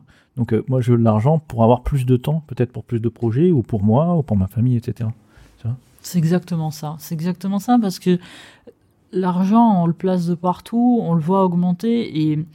Euh, on se rend compte, enfin, j'ai fait un exercice pendant, pendant un, long moment, et c'est un exercice que j'aime bien faire assez régulièrement, c'est regarder des gens qui avaient des projets euh, géniaux, où quand tu les vois, tu dis, oh, c'est pas ta tête qui réfléchit en disant c'est cool, c'est vraiment ton corps qui réagit en disant waouh, trop trop bien. Et euh, que ce soit des amis, que ce soit à la télé, que ce soit des gens très connus ou pas, et à un moment donné, et que ça peut aller dans la musique, ça peut aller dans tout, les comiques par exemple et tout, ça m'est arrivé avec certains comiques, où il y a un moment donné, tu revois euh, les derniers, tu vois les derniers spectacles, tu vois les premiers, c'était génial, tu vois les derniers, tu fais, ah, il manque quelque chose. Et c'est là où tu te rends compte que le, le fun a laissé place à la productivité. Le fun a laissé place en, finalement au mental. C'est ok, ça, ça a bien marché une fois, bien marché deux fois. Et c'est pas une critique parce qu'on est dans une société qui fonctionne comme ça, qui nous demande de produire quand on, monte un projet et tout. Des fois, on a des banquiers derrière qui nous disent ok, c'est bien joli, c'est bien mignon. Euh, nous, on veut un retour sur investissement, que ce soit des investisseurs, des banquiers ou autre chose et tout. Et, c'est là, la chose qui est très touchy, c'est comme je disais tout à l'heure, c'est maintenir cet équilibre et cet exercice de regarder autour de soi des gens qui glissent en fait de ce côté-là où l'argent n'est plus du tout euh, quelque chose qui vient euh, te permettre finalement de vivre quelque chose ou de créer de nouveaux projets ou quelque chose de pas finalement hyper important. Euh, bah, c'est rare déjà d'entendre des gens qui en parlent comme ça et c'est compliqué parce qu'il y a tout le monde, enfin beaucoup de personnes peuvent avoir eu des problèmes d'argent enfant. Je reviens sur ce côté où ça a été mindseté par les parents aussi, qui peuvent eux avoir eu des problèmes d'argent et on en a entendu parler et finalement on a été euh, conditionné à se dire bah, l'argent fonctionne comme ça, l'argent fonctionne comme si. Euh, et, en tant qu'adulte, on se débat avec ça, quoi. Et je sais que c'est, moi l'argent, c'est quelque chose qui me passionne et c'est vrai que on en a parlé plusieurs fois et on avait fait des cas visio, on en parlait. C'est c'est très important parce qu'on ne se rend pas compte à combien en fait c'est devenu un poison. C'est quelque chose de très libérateur et à la fois c'est le pire poison et la pire prison qui soit. Euh, on reste dans des métiers qui ne nous plaisent pas pour de l'argent. Euh... Bah, tu, tu vois, c'est typiquement, typiquement pour ça que euh, quand on, je disais tout à l'heure, j'employais le terme de l'argent est un problème. Bah, si tu si tu verbalises ça, effectivement, l'argent est un problème. que j'ai que je me suis débarrassé en fait de ce problème. Concrètement, je m'en suis débarrassé. Alors que pourtant déjà, quand tu reviens, euh, pareil sur euh, parle des parents, bah, du passé de l'enfance, du conditionnement quand on était gosse, etc. Moi, j'ai jamais grandi dans un environnement où on avait du fric. Hein. J'ai grandi dans des HLM dans le quartier plus pourri de Draguignan. Ma mère travaille pas. Enfin, je veux dire, on n'a pas spécialement une famille qui roulait sur l'or. et et quand j'ai décidé de me lancer à mon compte, euh, je suis pas parti avec euh, avec un gros pécule, un gros. Euh, non, au contraire, je suis parti euh, quand j'ai débuté, j'avais un, un crédit de 25K sur le cul, sans parler de mon crédit immobilier. Tu, tu vois, j'ai quand même réussi à, à, obtenir ma, comment ça s'appelle rupture conventionnelle pour avoir pour avoir quand même une période de chômage qui m'a permis de mettre en place un peu tout ce que je voulais. J'avais droit à mes deux ans, hein, comme comme tout le monde tout le monde faisait. Euh, je, crois qu'au bout de un an, ouais, il m'a fallu même pas un an pour arriver à mettre en place ce que je voulais mettre en place, au point où quand euh, quand euh, Pôle Emploi continuait à me traquer pour me dire machin, bah alors déclaration, machin, vous en êtes où et, et qui comprenait pas parce que du coup quand tu dois déclarer en tant qu'auto-entrepreneur le chiffre que tu fais pour qu'il te le défalque sur les sur ce que tu sur ce que tu perçois d'impôts, euh, bah pour éviter quand même de, gratter sur les deux plans, ce serait pas ce serait pas réglo pour le coup. Euh, quand tu dois faire ta déclaration, tu dois dire combien d'argent tu as fait. Au moins comme ça, je sais pas si par exemple j'ai n'importe quoi, tu as 1500 balles de, de, de, chômage et que tu as rentré 500 balles de, de prestat dans le mois, bah tu ne toucheras que 1000 balles de chômage. Là jusque là c'est carré, c'est cohérent. Il te demande euh, du coup combien d'heures, tu dois déclarer combien d'heures ou de jours, je crois que c'est en jours qui fonctionne, combien de jours du coup tu as travaillé pour obtenir ça. Il dit mais là mais je comprends pas. Il dit bah pour gagner ces 500 euros, vous avez bien travaillé un certain nombre de temps. Je dis, bah non, j'ai pas besoin. Parce que moi, je bossais dans le. Enfin, j'ai fait du chiffre en faisant du portage d'affaires. Donc j'ai fait marcher mon réseau, etc. etc. Je dis, bah vous savez, moi en gros, euh, bah, oui, ça m'a coûté un texto. J'ai envoyé un texto pour mettre en relation deux personnes. Et là, j'ai touché 500. Euh, m'a dit, mais du coup, c'est combien de jours de travail? Je dis, bah, ça fait quoi un texto? C'est quoi? C'est 10 secondes? 15 secondes? Je dis, ouais, voilà, j'ai fait, fait 500 euros en 10 secondes. Enfin, tu vois, et il comprenait pas. J'ai dit, vous savez quoi? C'est trop compliqué votre système. Vous savez quoi? Radiez-moi, ce sera plus simple. Et c'est moi-même, je leur ai dit au bout d'un an, j'ai dit radiez-moi, ça m'a gonflé, vous m'avez gavé. Et vraiment, et je me suis lâché, mais sans filer. Et je suis parti, mais comme ça. Et, euh, de là, en, en considérant que l'argent n'était pas un problème, l'argent est devenu un non-problème, hein, pour rester dans cette continuité-là. Et, euh, et j'ai mis en place, en fait, une méthode mais la plus bête au monde, le truc le plus simple du monde, c'est que j'ai regardé, ok, combien de charges je dois assumer tous les mois pour ne pas, en gros, pas avoir des huissiers qui me tapent à la porte, en gros. Voilà, donc euh, la facture, le crédit, le machin, euh, voilà, tes mensualités, tes charges fixes. C'est soit ça, soit tu meurs. Ok. Euh, moi, j'avais des charges, je crois que j'étais à hauteur de 1700 euros. 1700 euros de charges. Hein, je l'avais dit, hein, j'ai un crédit, j'avais un crédit de 25 à rembourser, machin, etc. Les assurances, les trucs. Il il faut que je sorte tous les mois 1700 euros. Ok. J'ai mis en place mon activité d'entrepreneur, de, de, coaching, machin, tout ça, et de, réseau informatique et tout ce que vous voulez. qui m'a permis quand même de, générer quand même pas mal d'argent parce que j'arrive à vendre mes journées à un certain, montant quand même. Et donc du coup, j'ai provisionné sur un compte à part euh, mes rentrées et sorties d'argent à hauteur de ce montant-là. Donc toutes mes factures sont prélevées sur un compte et tous les mois, j'alimente ce compte avec ce même montant-là. Ça veut dire que tout le reste, c'est du reste à vivre. Vu que je suis plutôt à tendance minimaliste, je suis pas du genre à acheter des fringues, des machins, etc. Je me fais un peu plaisir sur le resto, certes, mais sinon je suis assez humble dans ma manière de vivre. Bah tout le reste, au final, je l'ai réinvesti dans des projets. Et j'ai fait que réinvestir, réinvestir, réinvestir. Et c'est comme ça que j'ai mis en place euh, une équipe pour déléguer des tâches, pour automatiser ci, pour faire ci, pour faire ça. Euh, et, du coup, j'ai décorrélé ça. Et là, maintenant, l'objectif que je suis en train de nourrir maintenant, c'est d'alimenter ce fameux compte bancaire qui, sert à, prélever mes mensualités, mais de l'alimenter uniquement avec du récurrent passif. Où là, pour le coup, il n'y a plus besoin de moi. Même si je suis pas là, cet argent, il rentre quand même. Donc, je suis en train de le mettre en place, c'est en train d'arriver, mais là, je, rentre déjà, je sais pas, peut-être 300, 400, 500 euros, je crois, un truc comme ça. Je suis déjà super content. J'ai euh, tant qui rentre euh, tous les mois euh, sur le compte sans rien avoir à faire, et c'est déjà super cool. Et c'est petit à petit. Je renvoie les gens vers le bouquin de, je crois que c'est Darren Hardy, L'effet cumulé. On en revient à ce que tu, ce que tu disais tout à l'heure, Seth, sur la notion de la patience on est impatient, machin, etc. Et ça, c'est un, sujet que j'avais déjà abordé dans le précédent, podcast.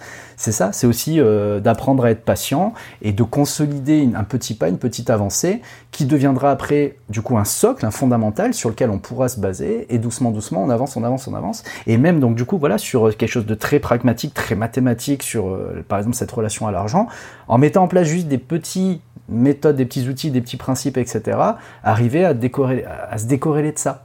Et je renvoie vers du euh, Robert Kiyosaki, etc. etc. Bah, c'est un peu le principe de la montagne et des escaliers. J'ai beaucoup aimé euh, euh, ces deux images où on voit bah, une personne qui doit monter une pente, en fait, très haute, et qui du coup a fait un effort constant. Et ensuite, il y a la chute très forte, qui est souvent la récupération physique et tout, parce qu'on a donné un, grand effort sur un très très long terme. Et le principe d'escalier, c'est je monte une marche, donc on, on s'élève, je, travaille, je fais une pause. Je travaille, je fais une pause. Ça prend un peu plus de temps, mais par contre, au niveau énergie, au niveau tout ça, on arrive au même résultat et on n'a pas, pas cette chute finalement euh, constante parce que quand on fait un effort euh, prolongé très très fort, bah, forcément, au bout d'un moment, le corps il dit stop j'ai besoin de me reposer.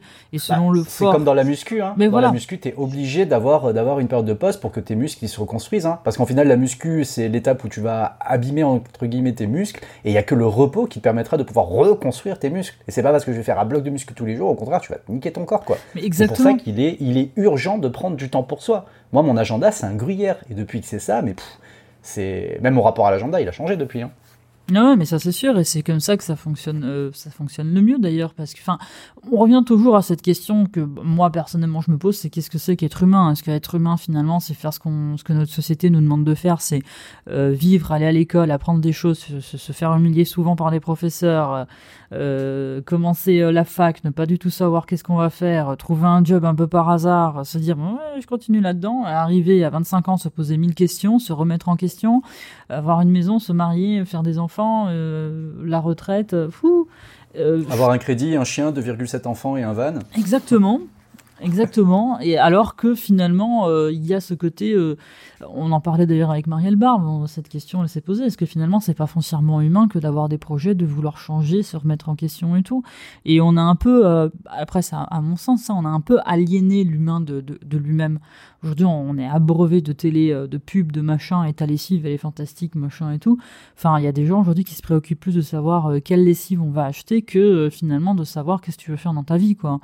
Et je pense que revenir aussi euh, à, ce côté humain est important, c'est que finalement, bah, en tant qu'humain, moi par exemple, je suis quelqu'un qui travaille trois jours semaine, je veux pas faire plus, j'ai du mal à faire plus, et depuis que je, depuis que je bosse, ma mère me l'a toujours un peu reproché d'une certaine façon, parce que bon, ça lui faisait peur, maintenant elle voit que je gagne très bien ma vie, donc c'est plus un souci, mais moi je me suis beaucoup culpabilisé de ça, en disant, ouais, comparé aux autres, je bosse que trois jours semaine, et aujourd'hui c'est le contraire, c'est, bah ouais, j'ai besoin de travailler que trois jours semaine pour faire le chiffre euh, nécessaire pour vivre et être bien.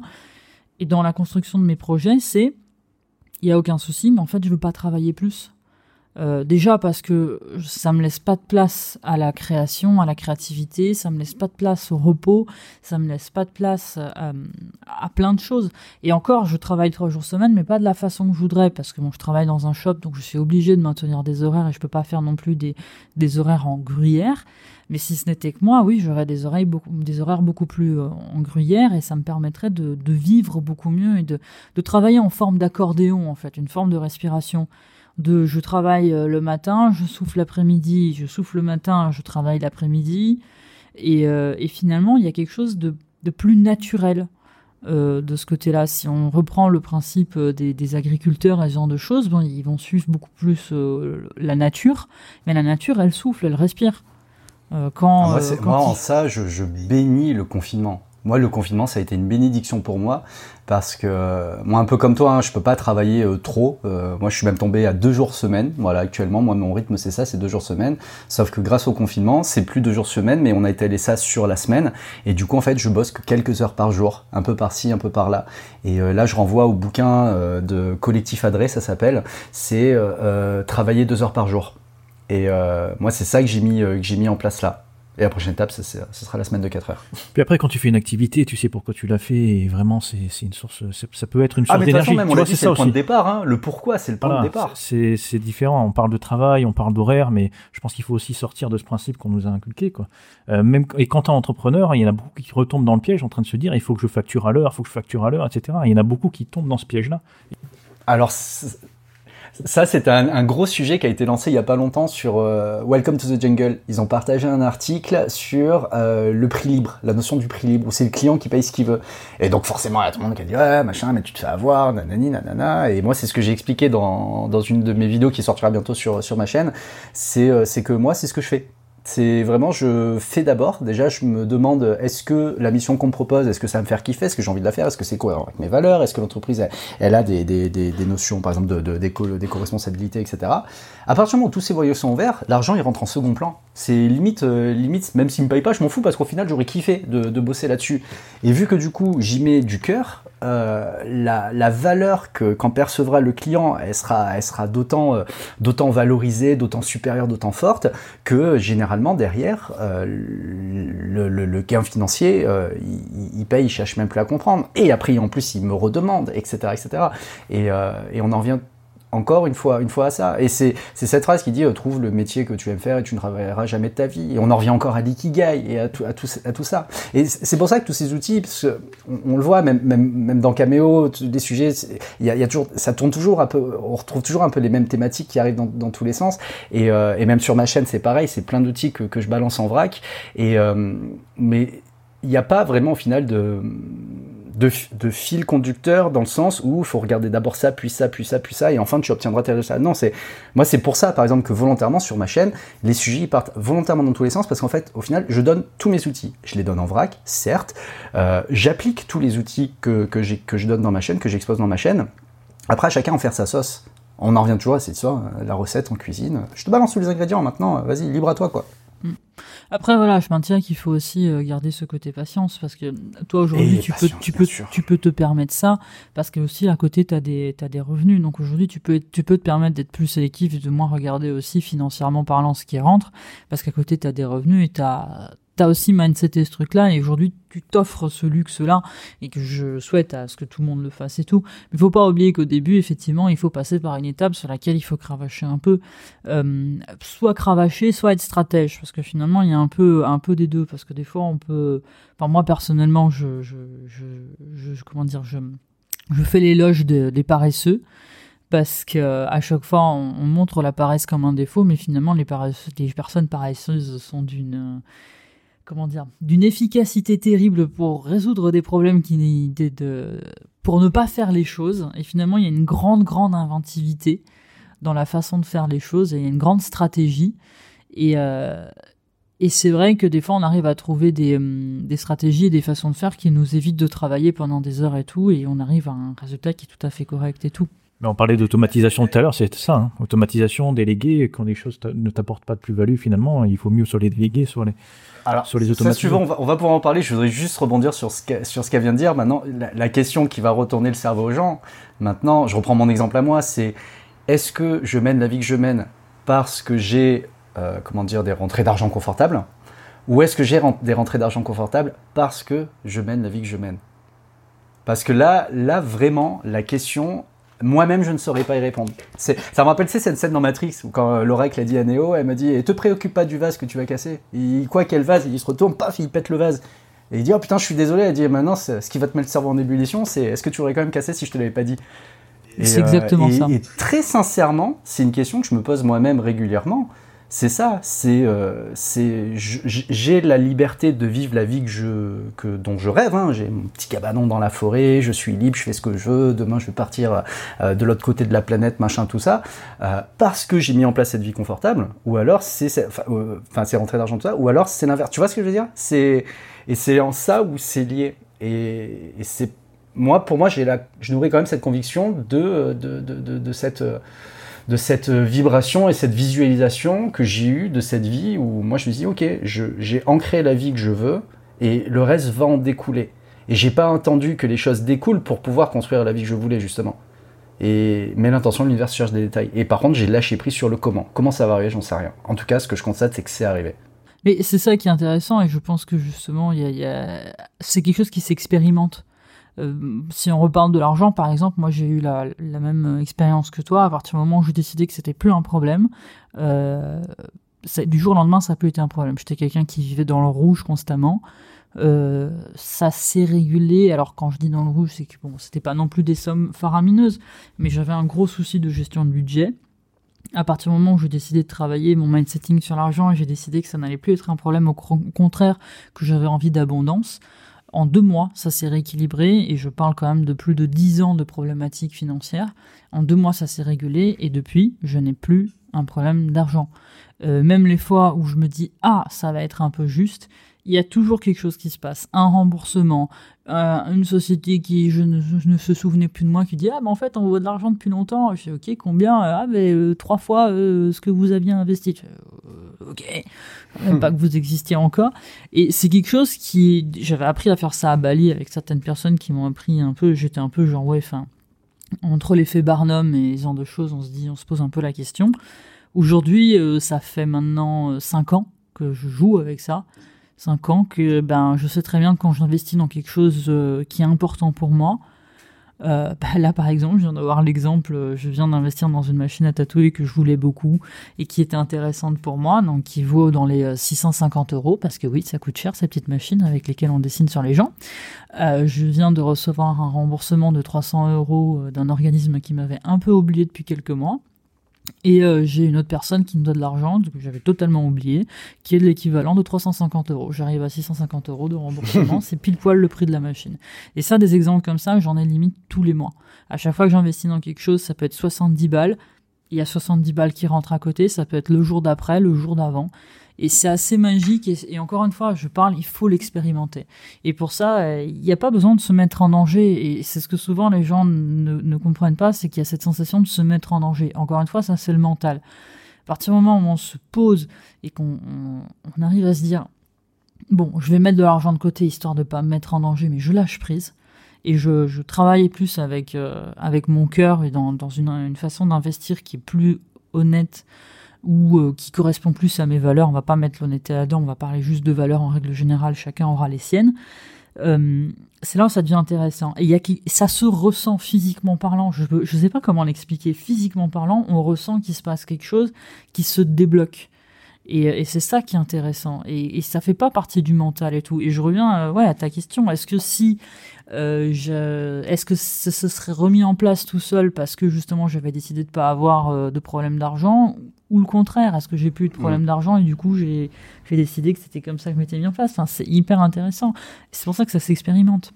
Bah là, là, pour ça, je vous recommande un livre. Alors, j'ai pas trouvé en bouquin, je l'ai trouvé qu'en livre audio. C'est un bouquin de Pierre Morancy euh, qui s'appelle Demandez et vous recevrez. Et, euh, quand, je l'ai écouté, ça a été un déclic. Alors j'avais déjà vécu, expérimenté et mis en place ce qu'il dit dans le bouquin, mais le fait qu'il le dise avec des mots, enfin que ça vienne d'une autre personne, je me suis dit waouh. Donc ça, vraiment, je vous le conseille. Euh, demandez et vous recevrez de, Pierre Morancy.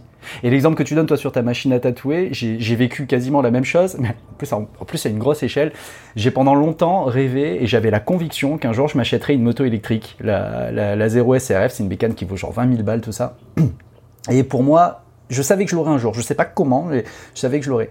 Un jour, je, vois passer une annonce où il y a la moto que je veux, euh, genre en, Belgique, machin de ça, genre à 16 000 euros. Le modèle, il en vaut 23 et, là, elle était à 16 000 euros. Et, euh, et à l'époque, moi, ma moto, euh, si je la revendais, j'en gagnais 6 000, quoi. Donc j'avais, j'avais 10 k à trouver. Et euh, je dis, tu sais quoi, fuck. J'ai appelé, le, appelé les gars, je dis, elle est toujours dispo. Je fais, ok, je vous fais un virement. Là, cet après, je vous mets un, un je vous mets 1000 balles sur la table, j'en sais rien. Je vous fais un acompte, je la prends, laissez-moi le temps de vendre la moto, le machin, etc. etc. Il me dit, ouais, il n'y a pas de souci. J'ai versé la compte, j'ai raccroché, je dis, ok. Maintenant, il m'avait laissé genre 3 semaines. J'ai dit, j'ai 3 semaines pour trouver 10K. Comment je vais faire? Putain, crois-moi ou non, dans les 3 semaines, j'ai 10K qui sont tombés du ciel. J'ai halluciné. Et, du coup, ça y est, j'ai la moto, là, ça, fait un an que je l'ai. Euh, et c'est devenu maintenant, en plus d'ailleurs, mon petit travail, entre guillemets, sur, sur ma chaîne Adopte un motard. C'est la moto que j'utilise pour, euh, pour enregistrer mes vidéos. Mais tu vois, alors moi, le, livre que je peux conseiller sur ce sujet-là, c'est Ce que l'argent dit de vous de Christian Junot.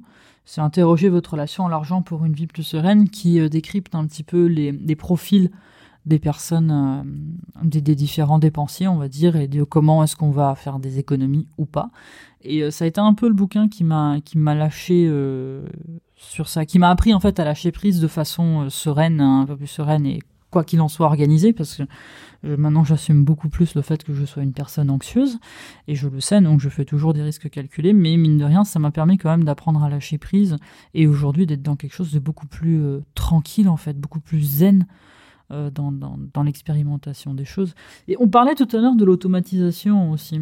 Mhm. Justement, que tu avais euh, avec le temps, parce qu'on parlait du fait qu'on ne pouvait pas non plus faire tout du jour au lendemain, parce que là, on parle de tout ça, et à t'écouter, on pourrait croire que du jour au lendemain, c'est bon, on dit fuck à tout, et, euh, et on passe à autre chose, et on a la vie qu'on veut, et qu'il suffit de, de, de, se relever le matin en disant, bah, je vais être maître zen ou machin et tout, et on va le vivre. Mais à côté de ça, il y a eu quand même beaucoup d'étapes, justement, d'organisation, dont de l'automatisation. Est-ce que tu peux nous en parler un peu? Ouais, bien sûr. Euh, déjà, avant de commencer, juste la petite parenthèse, quand tu as dit euh, se lever un matin et dire fuck à tout, euh, moi, c'est ce que j'ai fait, mais attention, ça vaut pour moi, dans moi, dans mon contexte, dans mon mindset, dans mon vécu, etc. Ça veut pas dire que si je l'ai fait, tout le monde peut le faire. Non, c'est propre à chacun, hein, toujours. Et ouais, pour ce qui est de l'automatisation, en fait, c'est donc c'est ma chaîne. J'ai appris ça en fait avec ma chaîne YouTube Adopte un motard. j'ai commencé en fait à, faire des vidéos. J'ai envie de parler de ci, parler de ça, faire un peu mes trucs, tout ça. Et ça m'a permis quand même de pouvoir apprendre, apprendre à faire, bah, apprendre à, tourner des vidéos, à tourner des vidéos sur une moto, à, faire du montage, à synchroniser, à machin, à mettre en ligne, à diffuser, gna gna gna gna. Et c'est vrai que ça, ça, c'était quand même relativement chronophage. Surtout que c'est pas du tout un truc qui me rapporte de l'argent, c'est vraiment par plaisir, surtout par envie d'apprendre, j'ai envie de dire. Et, euh, et, puis un jour, euh, je me suis rendu compte que euh, je passais trop de temps à faire du montage vidéo. C'est cool, mais j'y prends pas pas plus de plaisir que ça, euh, c'est pas, pas, ma cam. Je préfère tourner, euh, tourner des rushs. Et, euh, et en fait, j'ai posté une annonce sur un groupe Facebook qui s'appelle FDN Jobs en disant voilà, je cherche des monteurs vidéo. J'ai deux mecs qui ont répondu, Régis et Sam, que, que je salue s'ils m'écoutent, qui ont répondu et je, je, leur ai donné des rushs en leur donnant un challenge, dire pour tester, écoutez, voilà, il y a des rushs qui sont là, vous les appropriez, faites ce que vous voulez pondez-moi un truc, euh, libre à vous. Et ils ont fait chacun leur truc. Alors au début, ils disent alors moi je prends tant de l'heure. Je, je, vous savez quoi? On parle pas d'argent, je m'en fous. Je, vous me donnerez le truc, vous me direz combien je vous dois, je vous paierai. Je, je discuterai même pas, il n'y a pas de souci. Juste faites, on voit ce que ça donne. Ça m'a permis de les juger, de les juger, machin, etc., de voir si ça collait, etc. Donc, euh, ça le faisait. Et on s'est mis à bosser ensemble. Et on s'est mis vraiment sur, euh, sur une transparence totale. Déjà, je suis dit d'un point de vue, d'un point de vue qualité, d'un point de vue aussi euh, euh, appartenance, dans le sens où, euh, où, vraiment je leur délègue des trucs. C'est-à-dire que tous les projets que je leur soumets, parce qu'à l'époque c'était Adopt après ça, ça a évolué sur des vidéos pour le ministère, pour, pour mon album de musique, pour, pour plein de trucs. déjà, ils sont appropriés le sujet parce qu'ils ont adhéré, parce qu'on parce s'entend super bien, parce que parce qu'ils ont bien compris ma vision des choses, etc. Et donc du coup, je leur ai délégué complètement complètement ce truc-là, parce qu'au final le temps qu'ils mettent à monter la vidéo euh, est euh, X fois inférieur à, moi, parce que euh, moi, pour faire ce qu'ils font, ça me prendre deux jours, là où ils vont mettre deux heures pour le faire. Et donc, du coup, le, coût qu'ils me demandent pour monter la vidéo, et ça représente peanuts par rapport à, l'argent que j'arrive à générer sur le temps que j'aurais passé si je l'avais fait moi-même. Donc en gros, très concrètement, euh, une vidéo de 5 minutes, euh, je sais pas, il va me prendre 50 balles. cette vidéo de 5 minutes, moi j'aurais mis la journée entière pour la faire, sauf que moi, une journée, je la facture 500. Bah tu sais quoi, je préfère te payer 50 balles et la vidéo elle est faite, plutôt que moi cramer une journée à 500 pour, la, pour la faire moi-même. Donc ça a commencé déjà par là, par le, côté délégué. Et, et puis après, ça a été d'identifier le workflow entre d'un côté en, mon input, c'est d'avoir une idée de vidéo. Voilà, j'ai envie de faire une vidéo, je vais parler de ça. Ok. Et donc ensuite, il faut euh, rédiger un script, après il faut aller tourner, après, après il faut, euh, il faut euh, filer les rushs, après il faut monter, après il faut contrôler, il faut mettre en ligne, il faut uploader sur YouTube, après il faut partager sur les réseaux, etc. etc. J'ai mis en place ce qu'on appelle un VSM, Value Stream Mapping, c'est-à-dire c'est toutes les étapes où, où il y a quelque chose à faire, ou qui doit faire quoi, combien de temps ça prend, etc.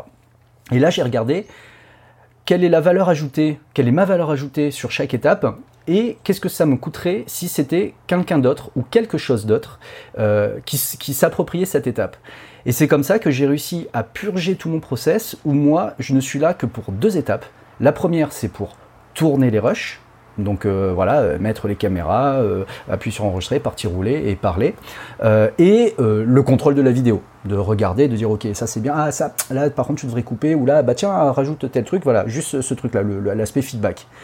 Toutes les autres étapes, à partir de, depuis, bah, ça fait un an, deux ans, je sais plus, elles, sont, elles sont déléguées.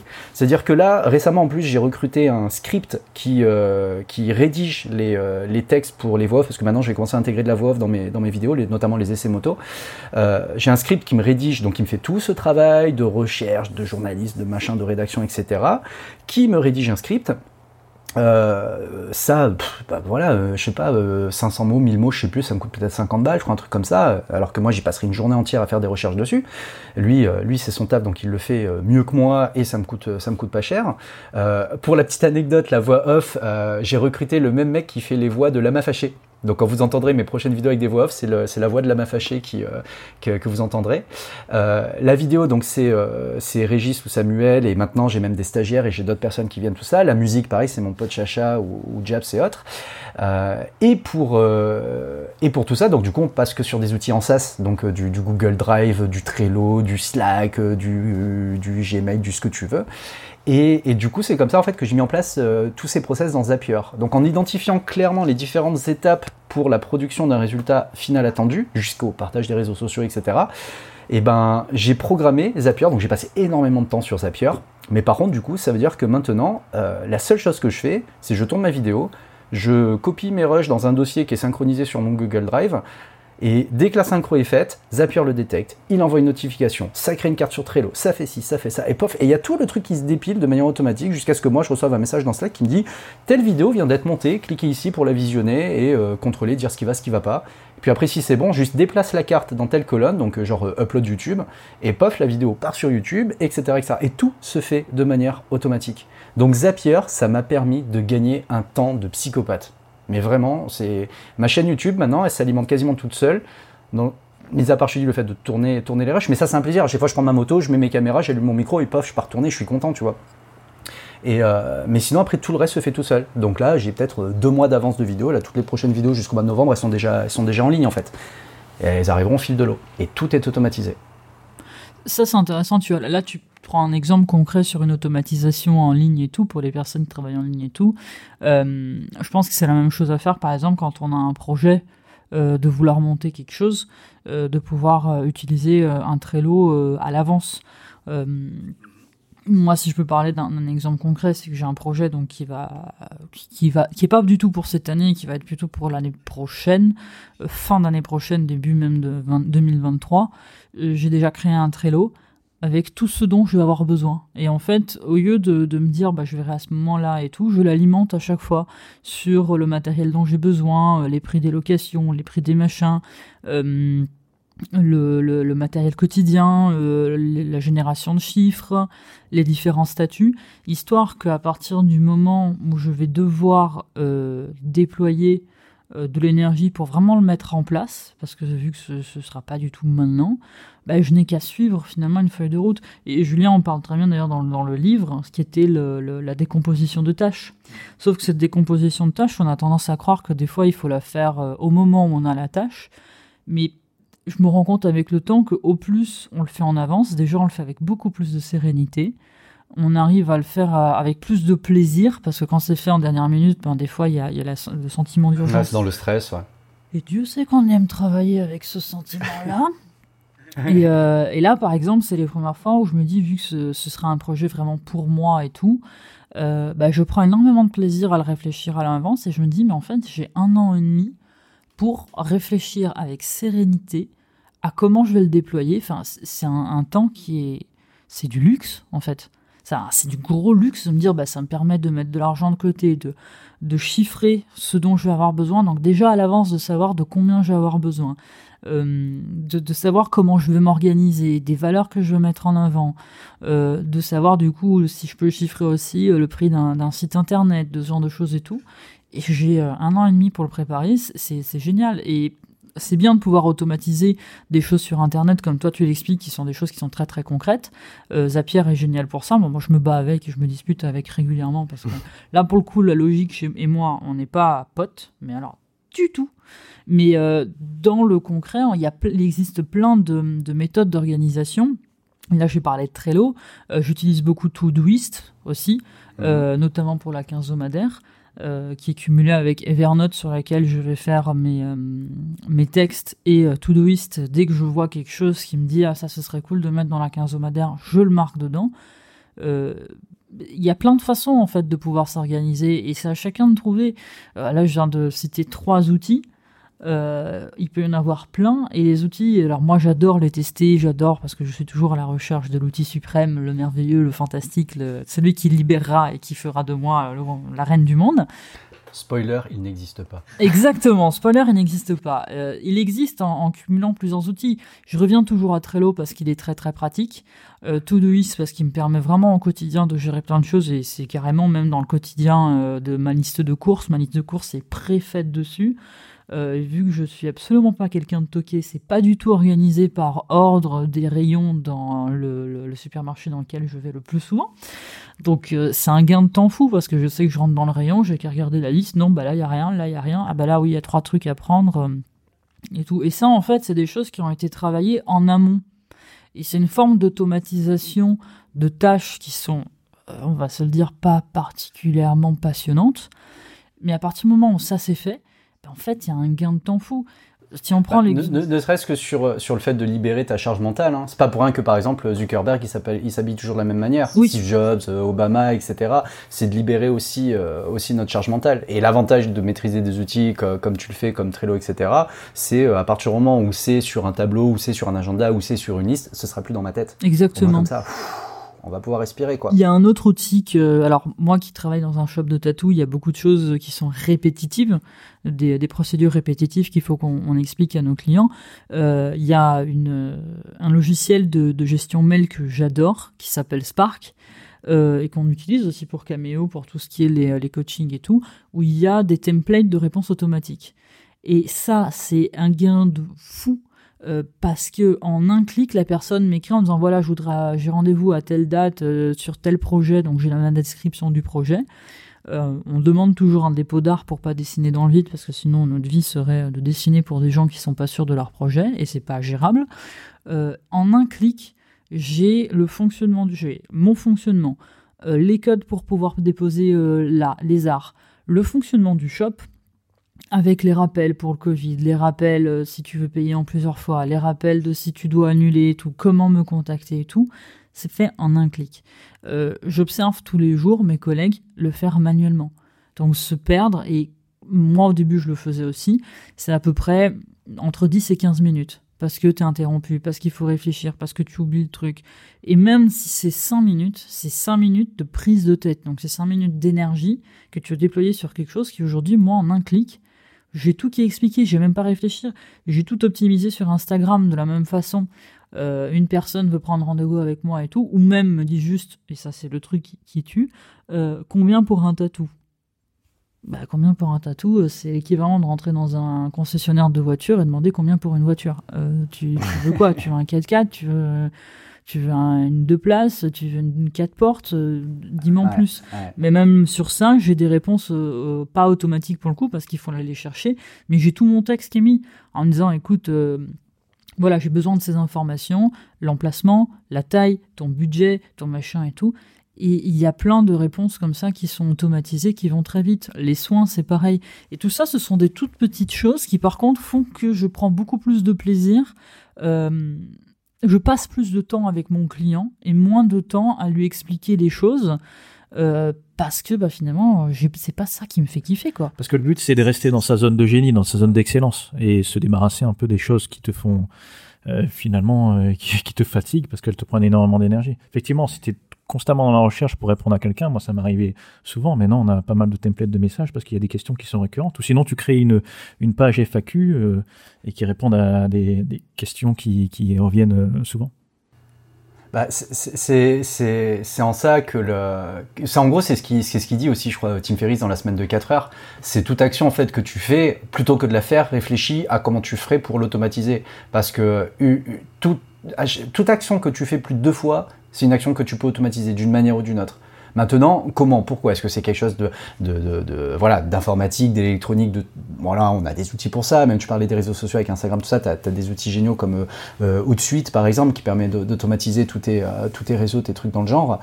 Euh, et après, ou alors, j'ai envie de dire, c'est même aussi des, questions de concept, indépendamment de l'outil, parce qu'on a parlé très long, on a parlé des listes, on a parlé de plein de trucs. Moi, il y a un autre outil que j'utilise qui n'est pas un outil informatique, et qui est une méthode, on va dire plus, c'est la matrice Eisenhower. Et du moment où j'ai appliqué ça, la matrice Eisenhower, je, me rends compte en fait en, en échangeant avec vous que j'ai complètement changé ma façon de travailler depuis. Parce que là, par exemple, tu parlais d'automatiser des mails, etc. Moi maintenant, je n'ai même plus de mails. Je ne, je ne gère plus mes mails. Je ne, je, enfin, je reçois plus de mails, j'écris plus de mails, j'envoie plus de mails. Même ça, c'est terminé. Mon agenda, euh, mon agenda, comme je t'ai dit, c'est un gruyère. Ma seule priorité dans mon agenda, c'est qu'il y ait le moins de choses possible. Avant, mon agenda, il était, euh, il était euh, carré sur quasiment un mois, voire plus. Là, à l'heure actuelle, je travaille à la semaine. Là, par exemple, on est jeudi, je ne sais pas la semaine prochaine ce que je vais faire. Mon objectif, c'est de ne pas savoir ce que je vais faire demain. Ça, c'est ça, c'est mon objectif pour pour l'année prochaine. Euh, me débarrasser de tout ça. Et ça, c'est ouais, pour le coup, ça a été la matrice Eisenhower. Tu parlais tout à l'heure de d'anticiper, de préparer tes trucs bien longtemps à l'avance. Au moins comme ça, je bosse pas dans l'urgence, etc. C'est clair, c'est super cool si tu peux anticiper des choses. Au moins comme ça, t'as l'esprit libéré, euh, tout ça. Et le fait de, dans la partie déléguée, euh, automatiser, donc il y a cette notion de déléguer, et c'est ce que, c'est ce qui, c'est ce voilà, c'est ce que tu apprends à mettre en place en fait la matrice Eisenhower. Ça, vous parle? Vous en avez déjà parlé peut-être sur Cameo de la matrice euh, Eisenhower Non, on n'en a pas parlé. J'aimerais bien justement que tu puisses expliquer aux gens comme ça. Bah, la matrice Eisenhower, c'est le truc le plus simple du monde. Vous faites euh, un tableau avec quatre cases. En abscisse, c'est urgent, euh, c'est non urgent, urgent. En ordonnée, c'est non important, important. Et après, en fonction du coup des cases et quand vous avez une tâche qui rentre, vous l'affectez à la case en question. Une tâche qui est, par exemple, urgente, mais pas importante. C'est quelque chose que vous pouvez vous permettre de déléguer. Parce que même si vous n'avez pas euh, la prise sur, euh, sur le résultat fini, vu que c'est pas important, euh, c'est pas bien grave. Il y a, y a un email urgent envoyé à telle personne, ok, bah écoute, t'as dit au stagiaire de le faire, ouais, mais il fait des fois de... On s'en fout, c'est pas important. C'est urgent, il faut répondre tout de suite, mais c'est pas important. À l'inverse, si c'est quelque chose qui n'est pas, pas urgent, mais par contre qui est important, c'est quelque chose pour le coup qu'on va programmer. Là, je prends ton exemple, Steph, sur l'histoire de ton projet de 2023, etc. C'est important, c'est pas urgent, en 2023, donc on attend, donc on va pouvoir le programmer. Si c'est urgent et important, Là, on cherche pas à le comprendre, on le fait de suite. Voilà, on le fait. Et là, c'est ça le plus dur, si c'est ni urgent ni important. Vous savez, la, tâche que, qu'on ne coche jamais et que tous les mois on le déplace sur le mois prochain et, euh, on la reporte et on, verra plus tard quand j'aurai le temps. Bon, à partir du moment où tu fais ça, ça veut dire que, c'est quoi, dégage là, purge. Alors, c'est pas évident. Des fois, tu dis, bah, attends, un jour ce sera quand même important. Non, si, soit c'est urgent, c'est important, pas important, urgent, machin, etc. Si c'est ni important ni urgent, c'est quoi, dégage, purge, purge. Et je vais purger des tonnes de trucs dans ma vie. Euh, et, j'ai dégagé beaucoup de choses. Et alors, je te dis, c'est dur hein, de, lâcher prise et de dire, ouais, mais peut-être si un jour, tu sais quoi, vas-y, dégage, passe à autre chose. Dans l'esprit du minimalisme, c'est tout, objet que tu as chez toi que tu ne touches pas euh, plus d'un an, ça veut dire que tu n'en as pas besoin, tu t'en débarrasses. Et c'est un peu dans cet esprit-là. Et c'est de purger au, maximum. et, en faisant ça, en fait, j'ai j'ai purgé, purgé, et pour me concentrer uniquement, et là je te rejoins sur ce que tu disais tout à l'heure, sur euh, le fait de vraiment me concentrer sur le réel kiff de mon travail et, me débarrasser un peu de tous ces trucs un peu euh, récurrents et rébarbatifs, c'est quelle est la, ma réelle valeur ajoutée. Où est-ce que je vais être vraiment pertinent et important d'être sur telle tâche? Parce que si je peux la déléguer, je la délègue. Si je peux la reporter, je la reporte. Ou la programme plutôt. Euh, si je dois la faire, je la fais. Par contre, tu sais quoi, vas-y, il y a des trucs, on va les dégager parce que là, au final, on va passer à autre chose. Et c'est d'autant plus euh, pertinent quand tu acceptes que un projet euh, à grande échelle que tu veux pousser euh, aura plus d'inertie, de vie, d'apport, de richesse euh, si tu t'entoures des bonnes personnes. Donc d'identifier également aussi ces bonnes personnes et de créer cet écosystème sur lesquels tu vas pouvoir te reposer et qui va te permettre de pouvoir faire un truc même encore mieux que ce que tu avais imaginé parce que tu t'es entouré de certaines personnes. Moi à l'heure actuelle sur Adaptamotard, voilà, j'ai deux monteurs, j'ai un musicien, j'ai un script sur sur le ministère, j'ai euh, pareil, j'ai euh, deux monteurs sur euh, le projet pour le karaté. Là, par exemple, j'ai un jeune stagiaire. je suis en train de faire une formation de karaté en ligne. sur l'album, on, était 15 à bosser sur l'album. Et, le fait de, de s'entourer des bonnes personnes, de déléguer, de reposer, ça permet aussi de, se libérer. Et quand, bah là d'ailleurs, j'ai un, recrutement avec un gars à 17h pour lui justement lui parler de, euh, de ma manière de fonctionner et le fait de, quand je dis déléguer, c'est vraiment, c'est que je mets un sujet, je le pose sur la table, mais moi je suis du genre, je pose le sujet, je dis, les gars, j'ai une idée, c'est ça, je le pose sur la table et je me casse. Ouais, on en fait quoi? Ce que vous voulez, je m'en fous. Euh, ouais, mais je, m'en fous. Et, pour revenir aussi sur la notion de, l'argent, le fait de dire voilà, je vais avoir tel projet, il faut que je provisionne tant, etc. Moi, je suis, je suis un step un peu extrême. C'est, tu sais quoi, viens, on se lance d'abord et ouais, mais ça va coûter. Je m'en fous, t'inquiète, l'argent il tombera. Euh, quand j'en aurai besoin, l'argent il tombera. Quand je me suis lancé dans le projet de l'album, j'avais aucune idée de combien ça allait coûter. Je me doutais que ça coûterait de l'argent, je ne savais pas combien. J'ai rien provisionné, j'ai dit on verra le jour J. Et là, je sais qu'avec le recul, j'ai dû claquer peut-être, je sais pas, peut-être 7, 7, 7 000 euros, 5, 7, 10 000 euros, peut-être, je sais pas, pour faire cet album. L'argent, je l'ai eu, c'était pas un problème, il est arrivé au fil de l'eau, quand il y en avait besoin, mais j'ai même pas, même pas réfléchi avant comment je vais faire. Tu sais quoi, viens, on fait d'abord, et, et, tout le reste arrivera. Mais parce que j'ai cassé cette croyance limitante, entre guillemets, de que l'argent est un problème. L'argent n'est qu'un flux. Si j'en ai besoin, il sera là. Et on en revient toujours à, ce mindset. Donc oui, il y a des outils qu'on crée, machin, etc. Mais au final, ça reste encore une fois du mindset.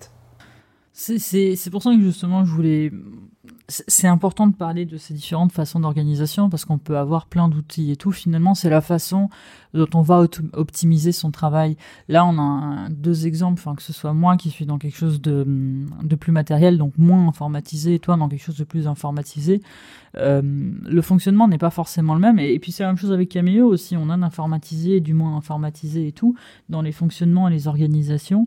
Euh, ça montre en fait qu'il y a plusieurs façons de faire et plusieurs façons de s'optimiser et que c'est à chaque personne de trouver la sienne. Et même si le projet il est petit, même si c'est une naissance de projet, même si c'est par exemple un, bouquin, euh, ça n'empêche en rien en fait de s'organiser sur ça et d'utiliser un Trello pour faire les différents chapitres, les différentes choses, les différents tournants, les genres de choses. Et avec le temps, on se rend vraiment compte de la libération que ça peut apporter. Moi, je suis quelqu'un qui kiffe l'organisation, j'adore ça, donc c'est quelque chose déjà, c'est une partie dans laquelle je prends énormément de plaisir.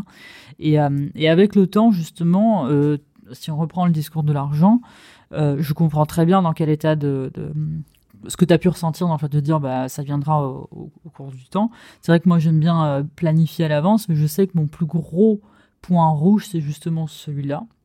C'est me dire que si je commence à faire un budget, euh, je vais vouloir m'y tenir et je vais vouloir en tout cas le dépasser quoi qu'il en soit, et au bout d'un moment il deviendra une forme de stress. Mais là aussi c'est des choses qu'on expérimente. Et euh, je pense que c'est quelque chose que je vais expérimenter plus avec une forme de lâcher prise. Et euh, parce que je sais que ça vient. Et, même chose, on pourra en parler aux gens, les gens croiront, croiront pas, c'est juste une question d'expérimentation. Jouer avec, profiter, et, euh, et puis les choses se feront. L'expérience ne se transmet pas, comme disait mes, mon ami. Exactement ça, l'expérience ne peut pas se transmettre. On peut pas demander à quelqu'un de vivre quelque chose que, que nous on a vécu et qu'on a ressenti. On peut pas transmettre un ressenti. Euh, on, peut, on peut la partager, on peut montrer que c'est possible, on peut, on peut, ouais, on peut partager tout ce qu'on peut faire. Au final, au final, c'est la seule chose qu'on peut faire, ce qu'on est en train de faire là, hein, faire une interview et montrer, montrer ce que, ce que certains euh, a vécu, etc. Après, euh, après, voilà, c'est propre à chacun. Donc, c'est un peu le but. Vivez, faites vos trucs, quoi. faites vos expériences. C'est un peu le but de ce podcast d'ailleurs, c'est de, mhm. d'interviewer plusieurs personnes et de se rendre compte qu'il existe plein de façons de faire. Et euh, après, moi, dans, dans, ma façon de voir les choses, c'est un petit peu l'idée de, de, venir casser certaines croyances, ou en tout cas de, d'apaiser certaines peurs ou certaines anxiétés quant à tout ça. C'est euh, oui, on, a un profil multipotentiel, oui, on a envie de faire plein de choses, oui, on peut euh, être anxieux sur certaines choses et tout, mais en fait, on est plusieurs déjà. Euh, Cameo est là pour ça d'ailleurs, hein. c'est né avec cette idée-là et on est de plus en plus de personnes à se retrouver et tout, et on n'est pas seul, on n'est pas les uniques à avoir ces idées-là, et en fait, il existe plein de façons de s'organiser. Et et je sais que moi, la, façon de laquelle j'ai réussi à, avancer euh, le plus clairement, c'est par euh, l'exemple. Hein. En écoutant des gens, en me disant Ouais, mais telle personne, elle a fait ci, elle a fait ça. C'est osé, mais elle l'a fait et, elle est vivante. Elle est vivante, elle n'est pas morte, comme euh, finalement tout mon anxiété est en train de me dire bah, si tu fais ça, tu vas mourir. Euh, donc c'est pas le cas, et c'est un peu le but justement de, toute, euh, cette entreprise, c'est euh, de montrer aux gens que c'est faisable et optimisez-vous, vivez, mais de la façon dont vous voulez vous optimiser, de la façon qui vous fait kiffer, et vivez la vie que vous avez envie de kiffer, quoi. Et il y a plein de personnes qui le font. Ça veut pas dire qu'on a réussi ou qu'on est au top du tout. On est en cours d'optimisation, on est en cours de vécu et euh, juste partageons nos tips parce que mon tips va peut-être parler à quelqu'un d'autre, euh, celui de, de quelqu'un d'autre va parler à l'autre, euh, voilà, et on a tous des choses à partager, quoi, c'est ça qui est génial. on s'inspire les uns des autres, c'est tout le, tout le principe. Moi, tu vois, je, suis vachement inspiré par le parcours de, de Chris, Poisson fécond. Je sais pas si vous suivez cette chaîne. Euh, c'est un YouTuber qui fait des, vidéos informatives, tout ça, mais qui derrière, en fait, euh, c'est une entreprise qui s'appelle le Kundar, euh, où ils font plein de choses. Ils ont trois tonnes de projets et, j'ai lu, j'ai écouté pas mal d'interviews qui avaient donné notamment Antoine BM, je crois, ou peut-être Hassan Lelouch, je sais plus. et je me retrouve vachement en fait dans sa façon de faire. Je me rends compte que je fonctionne exactement comme lui. Et si vous connaissez pas, déjà allez voir sa chaîne parce que c'est vraiment super intéressant. Il parle de tonnes de sujets, c'est très très pédagogique, c'est très ludique, c'est super agréable à regarder.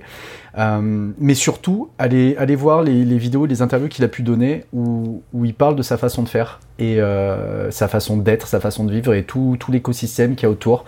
Euh, la chaîne YouTube, c'est euh, la partie euh, émergée de l'iceberg, mais derrière, il y a des tonnes de trucs et c'est vraiment passionnant. je vous conseille ça, Poisson fécond.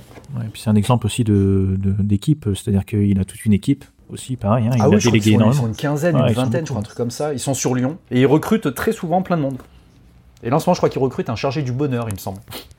Bon, ben, je pense qu'on peut, on peut terminer cette interview euh, par des, questions flash pour voir un petit peu si ça a évolué depuis trois ans. Hein, on va voir ça. Est-ce que par exemple le bouquin euh, que, tu, que tu conseilles aux autres, est-ce qu'il a changé depuis ou est-ce que tu en conseilles un nouveau?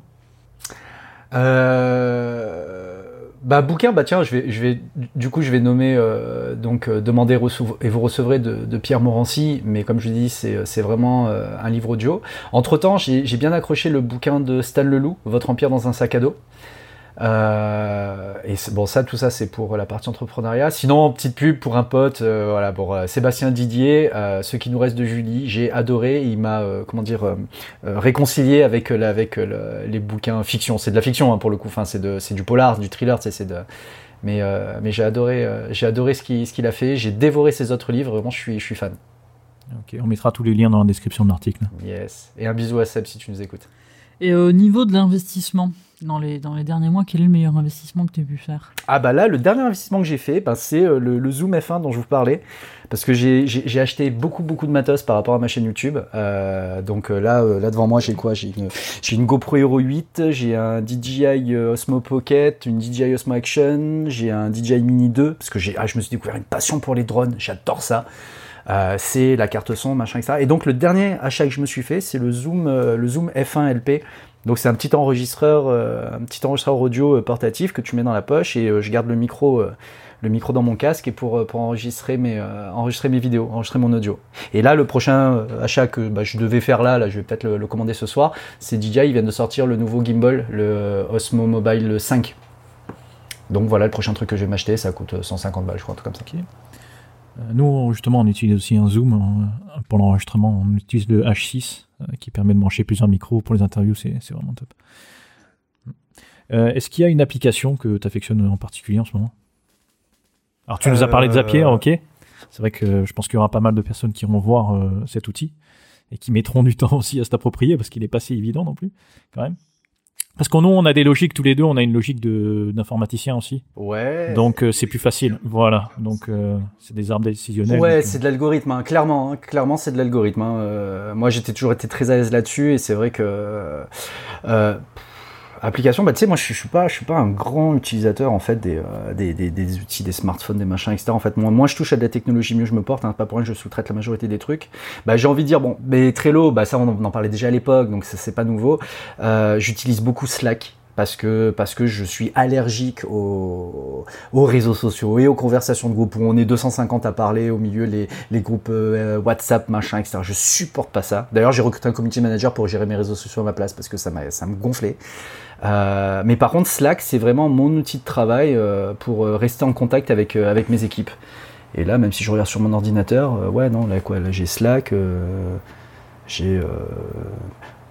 Ouais, mais ça, c'est pour du, du réseau informatique, c'est du boulot. euh, pff, non, tu sais. euh, Tiens, D'ailleurs, en parlant de Trello, on, on a une, une formation sur, sur le site de Cameo qui est destinée aux personnes qui sont membres de la communauté et qu'on va aussi euh, mettre à disposition des personnes qui voudraient l'acheter à part. Euh, ça explique justement l'utilisation de Trello dans, différents, dans différentes choses et notamment en équipe ou pour soi en, en tant que multiprojet. Donc euh, voilà, si ça Ah oui, mais ça, intéresse. c'est- c'est c'est un indispensable. À la limite, oui, l'outil que j'utilise le plus, euh, ouais, ce serait Trello. Tous les jours, je suis sur mon Trello et je regarde, j'ai toutes mes colonnes, ok, qui est sur quoi, là on en est où, là ça avance ci, là ça fait ça. C'est ah oui, oui, Trello, c'est l'indispensable. C'est, je pense, la première chose que je regarde. Je regarde plus Trello que mes propres mails, par exemple. Alors, au lieu de cette question justement sur les applications, euh, si moi je serais curieux de savoir si tu revenais là trois ans en arrière, euh, tu, tu- tu devais te donner un conseil, qu'est-ce que tu qu'est-ce que tu te dirais finalement? Euh... Ouais, je vois euh, bah, à l'époque de la première interview, là on est en 2018, machin, tout ça. exactement. Euh, N'aie pas peur. Je pense, que, je pense que je dirais ça. Parce que je pense que j'avais déjà ces envies de liberté à l'époque. Euh, je... Mais j'étais ancré sur ces croyances. Ouais, mais comment je vais faire pour remplir le frigo, gna gna et machin, et mon parcours. En plus, à l'époque, je crois que j'étais en train de préparer un, un dossier de demande de, de VAE pour faire valider un Master 2 parce que j'avais besoin de ce diplôme pour accéder à un poste, machin, etc. Finalement, tu sais quoi, cette demande de VAE, elle m'a été refusée. euh, J'ai pas eu les financements pour ça. Et tu sais quoi, c'est la meilleure chose qui me soit arrivée. Parce que du coup, je suis pas parti sur ce boulot-là, parce que j'ai pu monter ma boîte, machin, tout ça.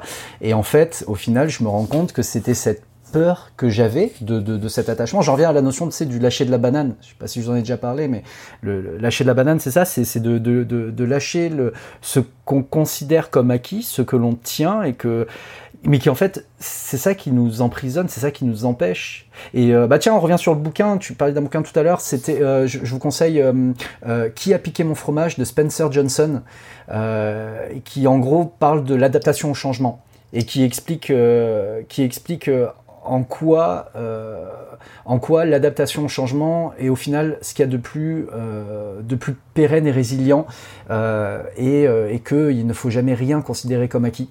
Et ouais, à la limite, je vous conseillerais ce bouquin-là. Qui a piqué mon fromage de Spencer Johnson. Et donc, du coup, le conseil que je me donnerais à mon moi de, il y a trois ans en arrière, c'est à pas peur, tout va bien se passer. Parce que je l'ai vécu quand même, je l'ai fait mon, mon saut dans l'inconnu, on va dire, mais, euh, mais vraiment, ça a été. euh, pas que ça a été dans la douleur, bien que ça a été une période douloureuse, mais c'est une étape, je pense, un peu aussi obligatoire par laquelle il faut passer. Mais, euh, mais en gros, il a vraiment fallu que je sois vraiment au bord du précipice avec déjà la moitié des deux pieds dans le vide pour accepter que j'allais tomber. Alors que là, avec le recul, là, si je pouvais me téléporter en 2018, la falaise, elle est là-bas, ok. Et là, je serais parti en courant et j'aurais sauté la tête devant. Vraiment, à pas peur. Et là, là j'ai plus peur de rien. Et je me lance dans tout et n'importe quoi et, et, et tout se fait. Et tout se fait et c'est c'est devenu un, un sport, une drogue. C'est un kiff. À pas peur. Bon, bah, du coup, des citations, t'en as cité euh, plein. Donc, on en a eu plein et tout. Mais est-ce qu'il y en a une en particulier que t'as envie de partager? Une plus que les autres. Une plus que les autres. Ah bah si je devais résumer, c'est euh, c'est celle que je dis depuis, depuis le début. Mais l'intention, l'univers se charge des détails. Euh, Est-ce que ce que tu fais, tu aimes le faire au point où tu serais prêt à le faire gratuitement Si la réponse est non, alors change. Euh, et par rapport à la notion de l'argent, c'est Roman Fressinet, un humoriste que j'aime bien, qui a dit ça dans une interview, c'est fais ce que tu aimes faire, fais-le gratuitement et fais-le jusqu'à ce que ça te rapporte de l'argent. Et au final, en gros, en appliquant juste ces trois citations, ben, j'ai changé ma vie. Eh ben c'est top. Écoute, ça a été un vrai plaisir de, de faire le point avec toi euh, après trois ans. On se retrouve dans trois ans. Bah carrément, ça fait plaisir aussi. cool. On se 2024. retrouve Dans trois ans, On ouais. le note. Non, mais c'est c'est agréable de voir qu'il y a toujours la même énergie. Et euh, même chose, un jour, faudra qu'on parle quand même de où est-ce que tu vas pi- piocher cette énergie parce, qu'un- parce que c'est assez incroyable. Et, euh, et en tout cas, merci beaucoup. et puis, on espère euh, t'avoir au micro euh, pour euh, d'autres euh, d'autres sujets et d'autres projets. Allez, avec plaisir. Allez, merci Yann. Ça Bonne marche, journée, à merci bientôt. tous, bisous. Merci. Ciao. Un grand merci pour cette écoute. Et si vous avez aimé ce podcast, vous allez aimer la communauté Cameo car vous allez y trouver de nombreuses personnes ayant le même profil que vous. Des discussions sur les méthodes du livre, le multi et sa gestion dans le pro et le perso, des formations pour s'organiser au quotidien, nos visios hebdomadaires sur des thèmes comme le syndrome de l'imposteur, comment lancer son activité quand on est multi ou comment se présenter en entretien d'embauche, ainsi que tous leurs replays. On vous donne donc rendez-vous dès aujourd'hui sur Cameo.fr/communauté avec un K pour découvrir Cameo et nous rejoindre.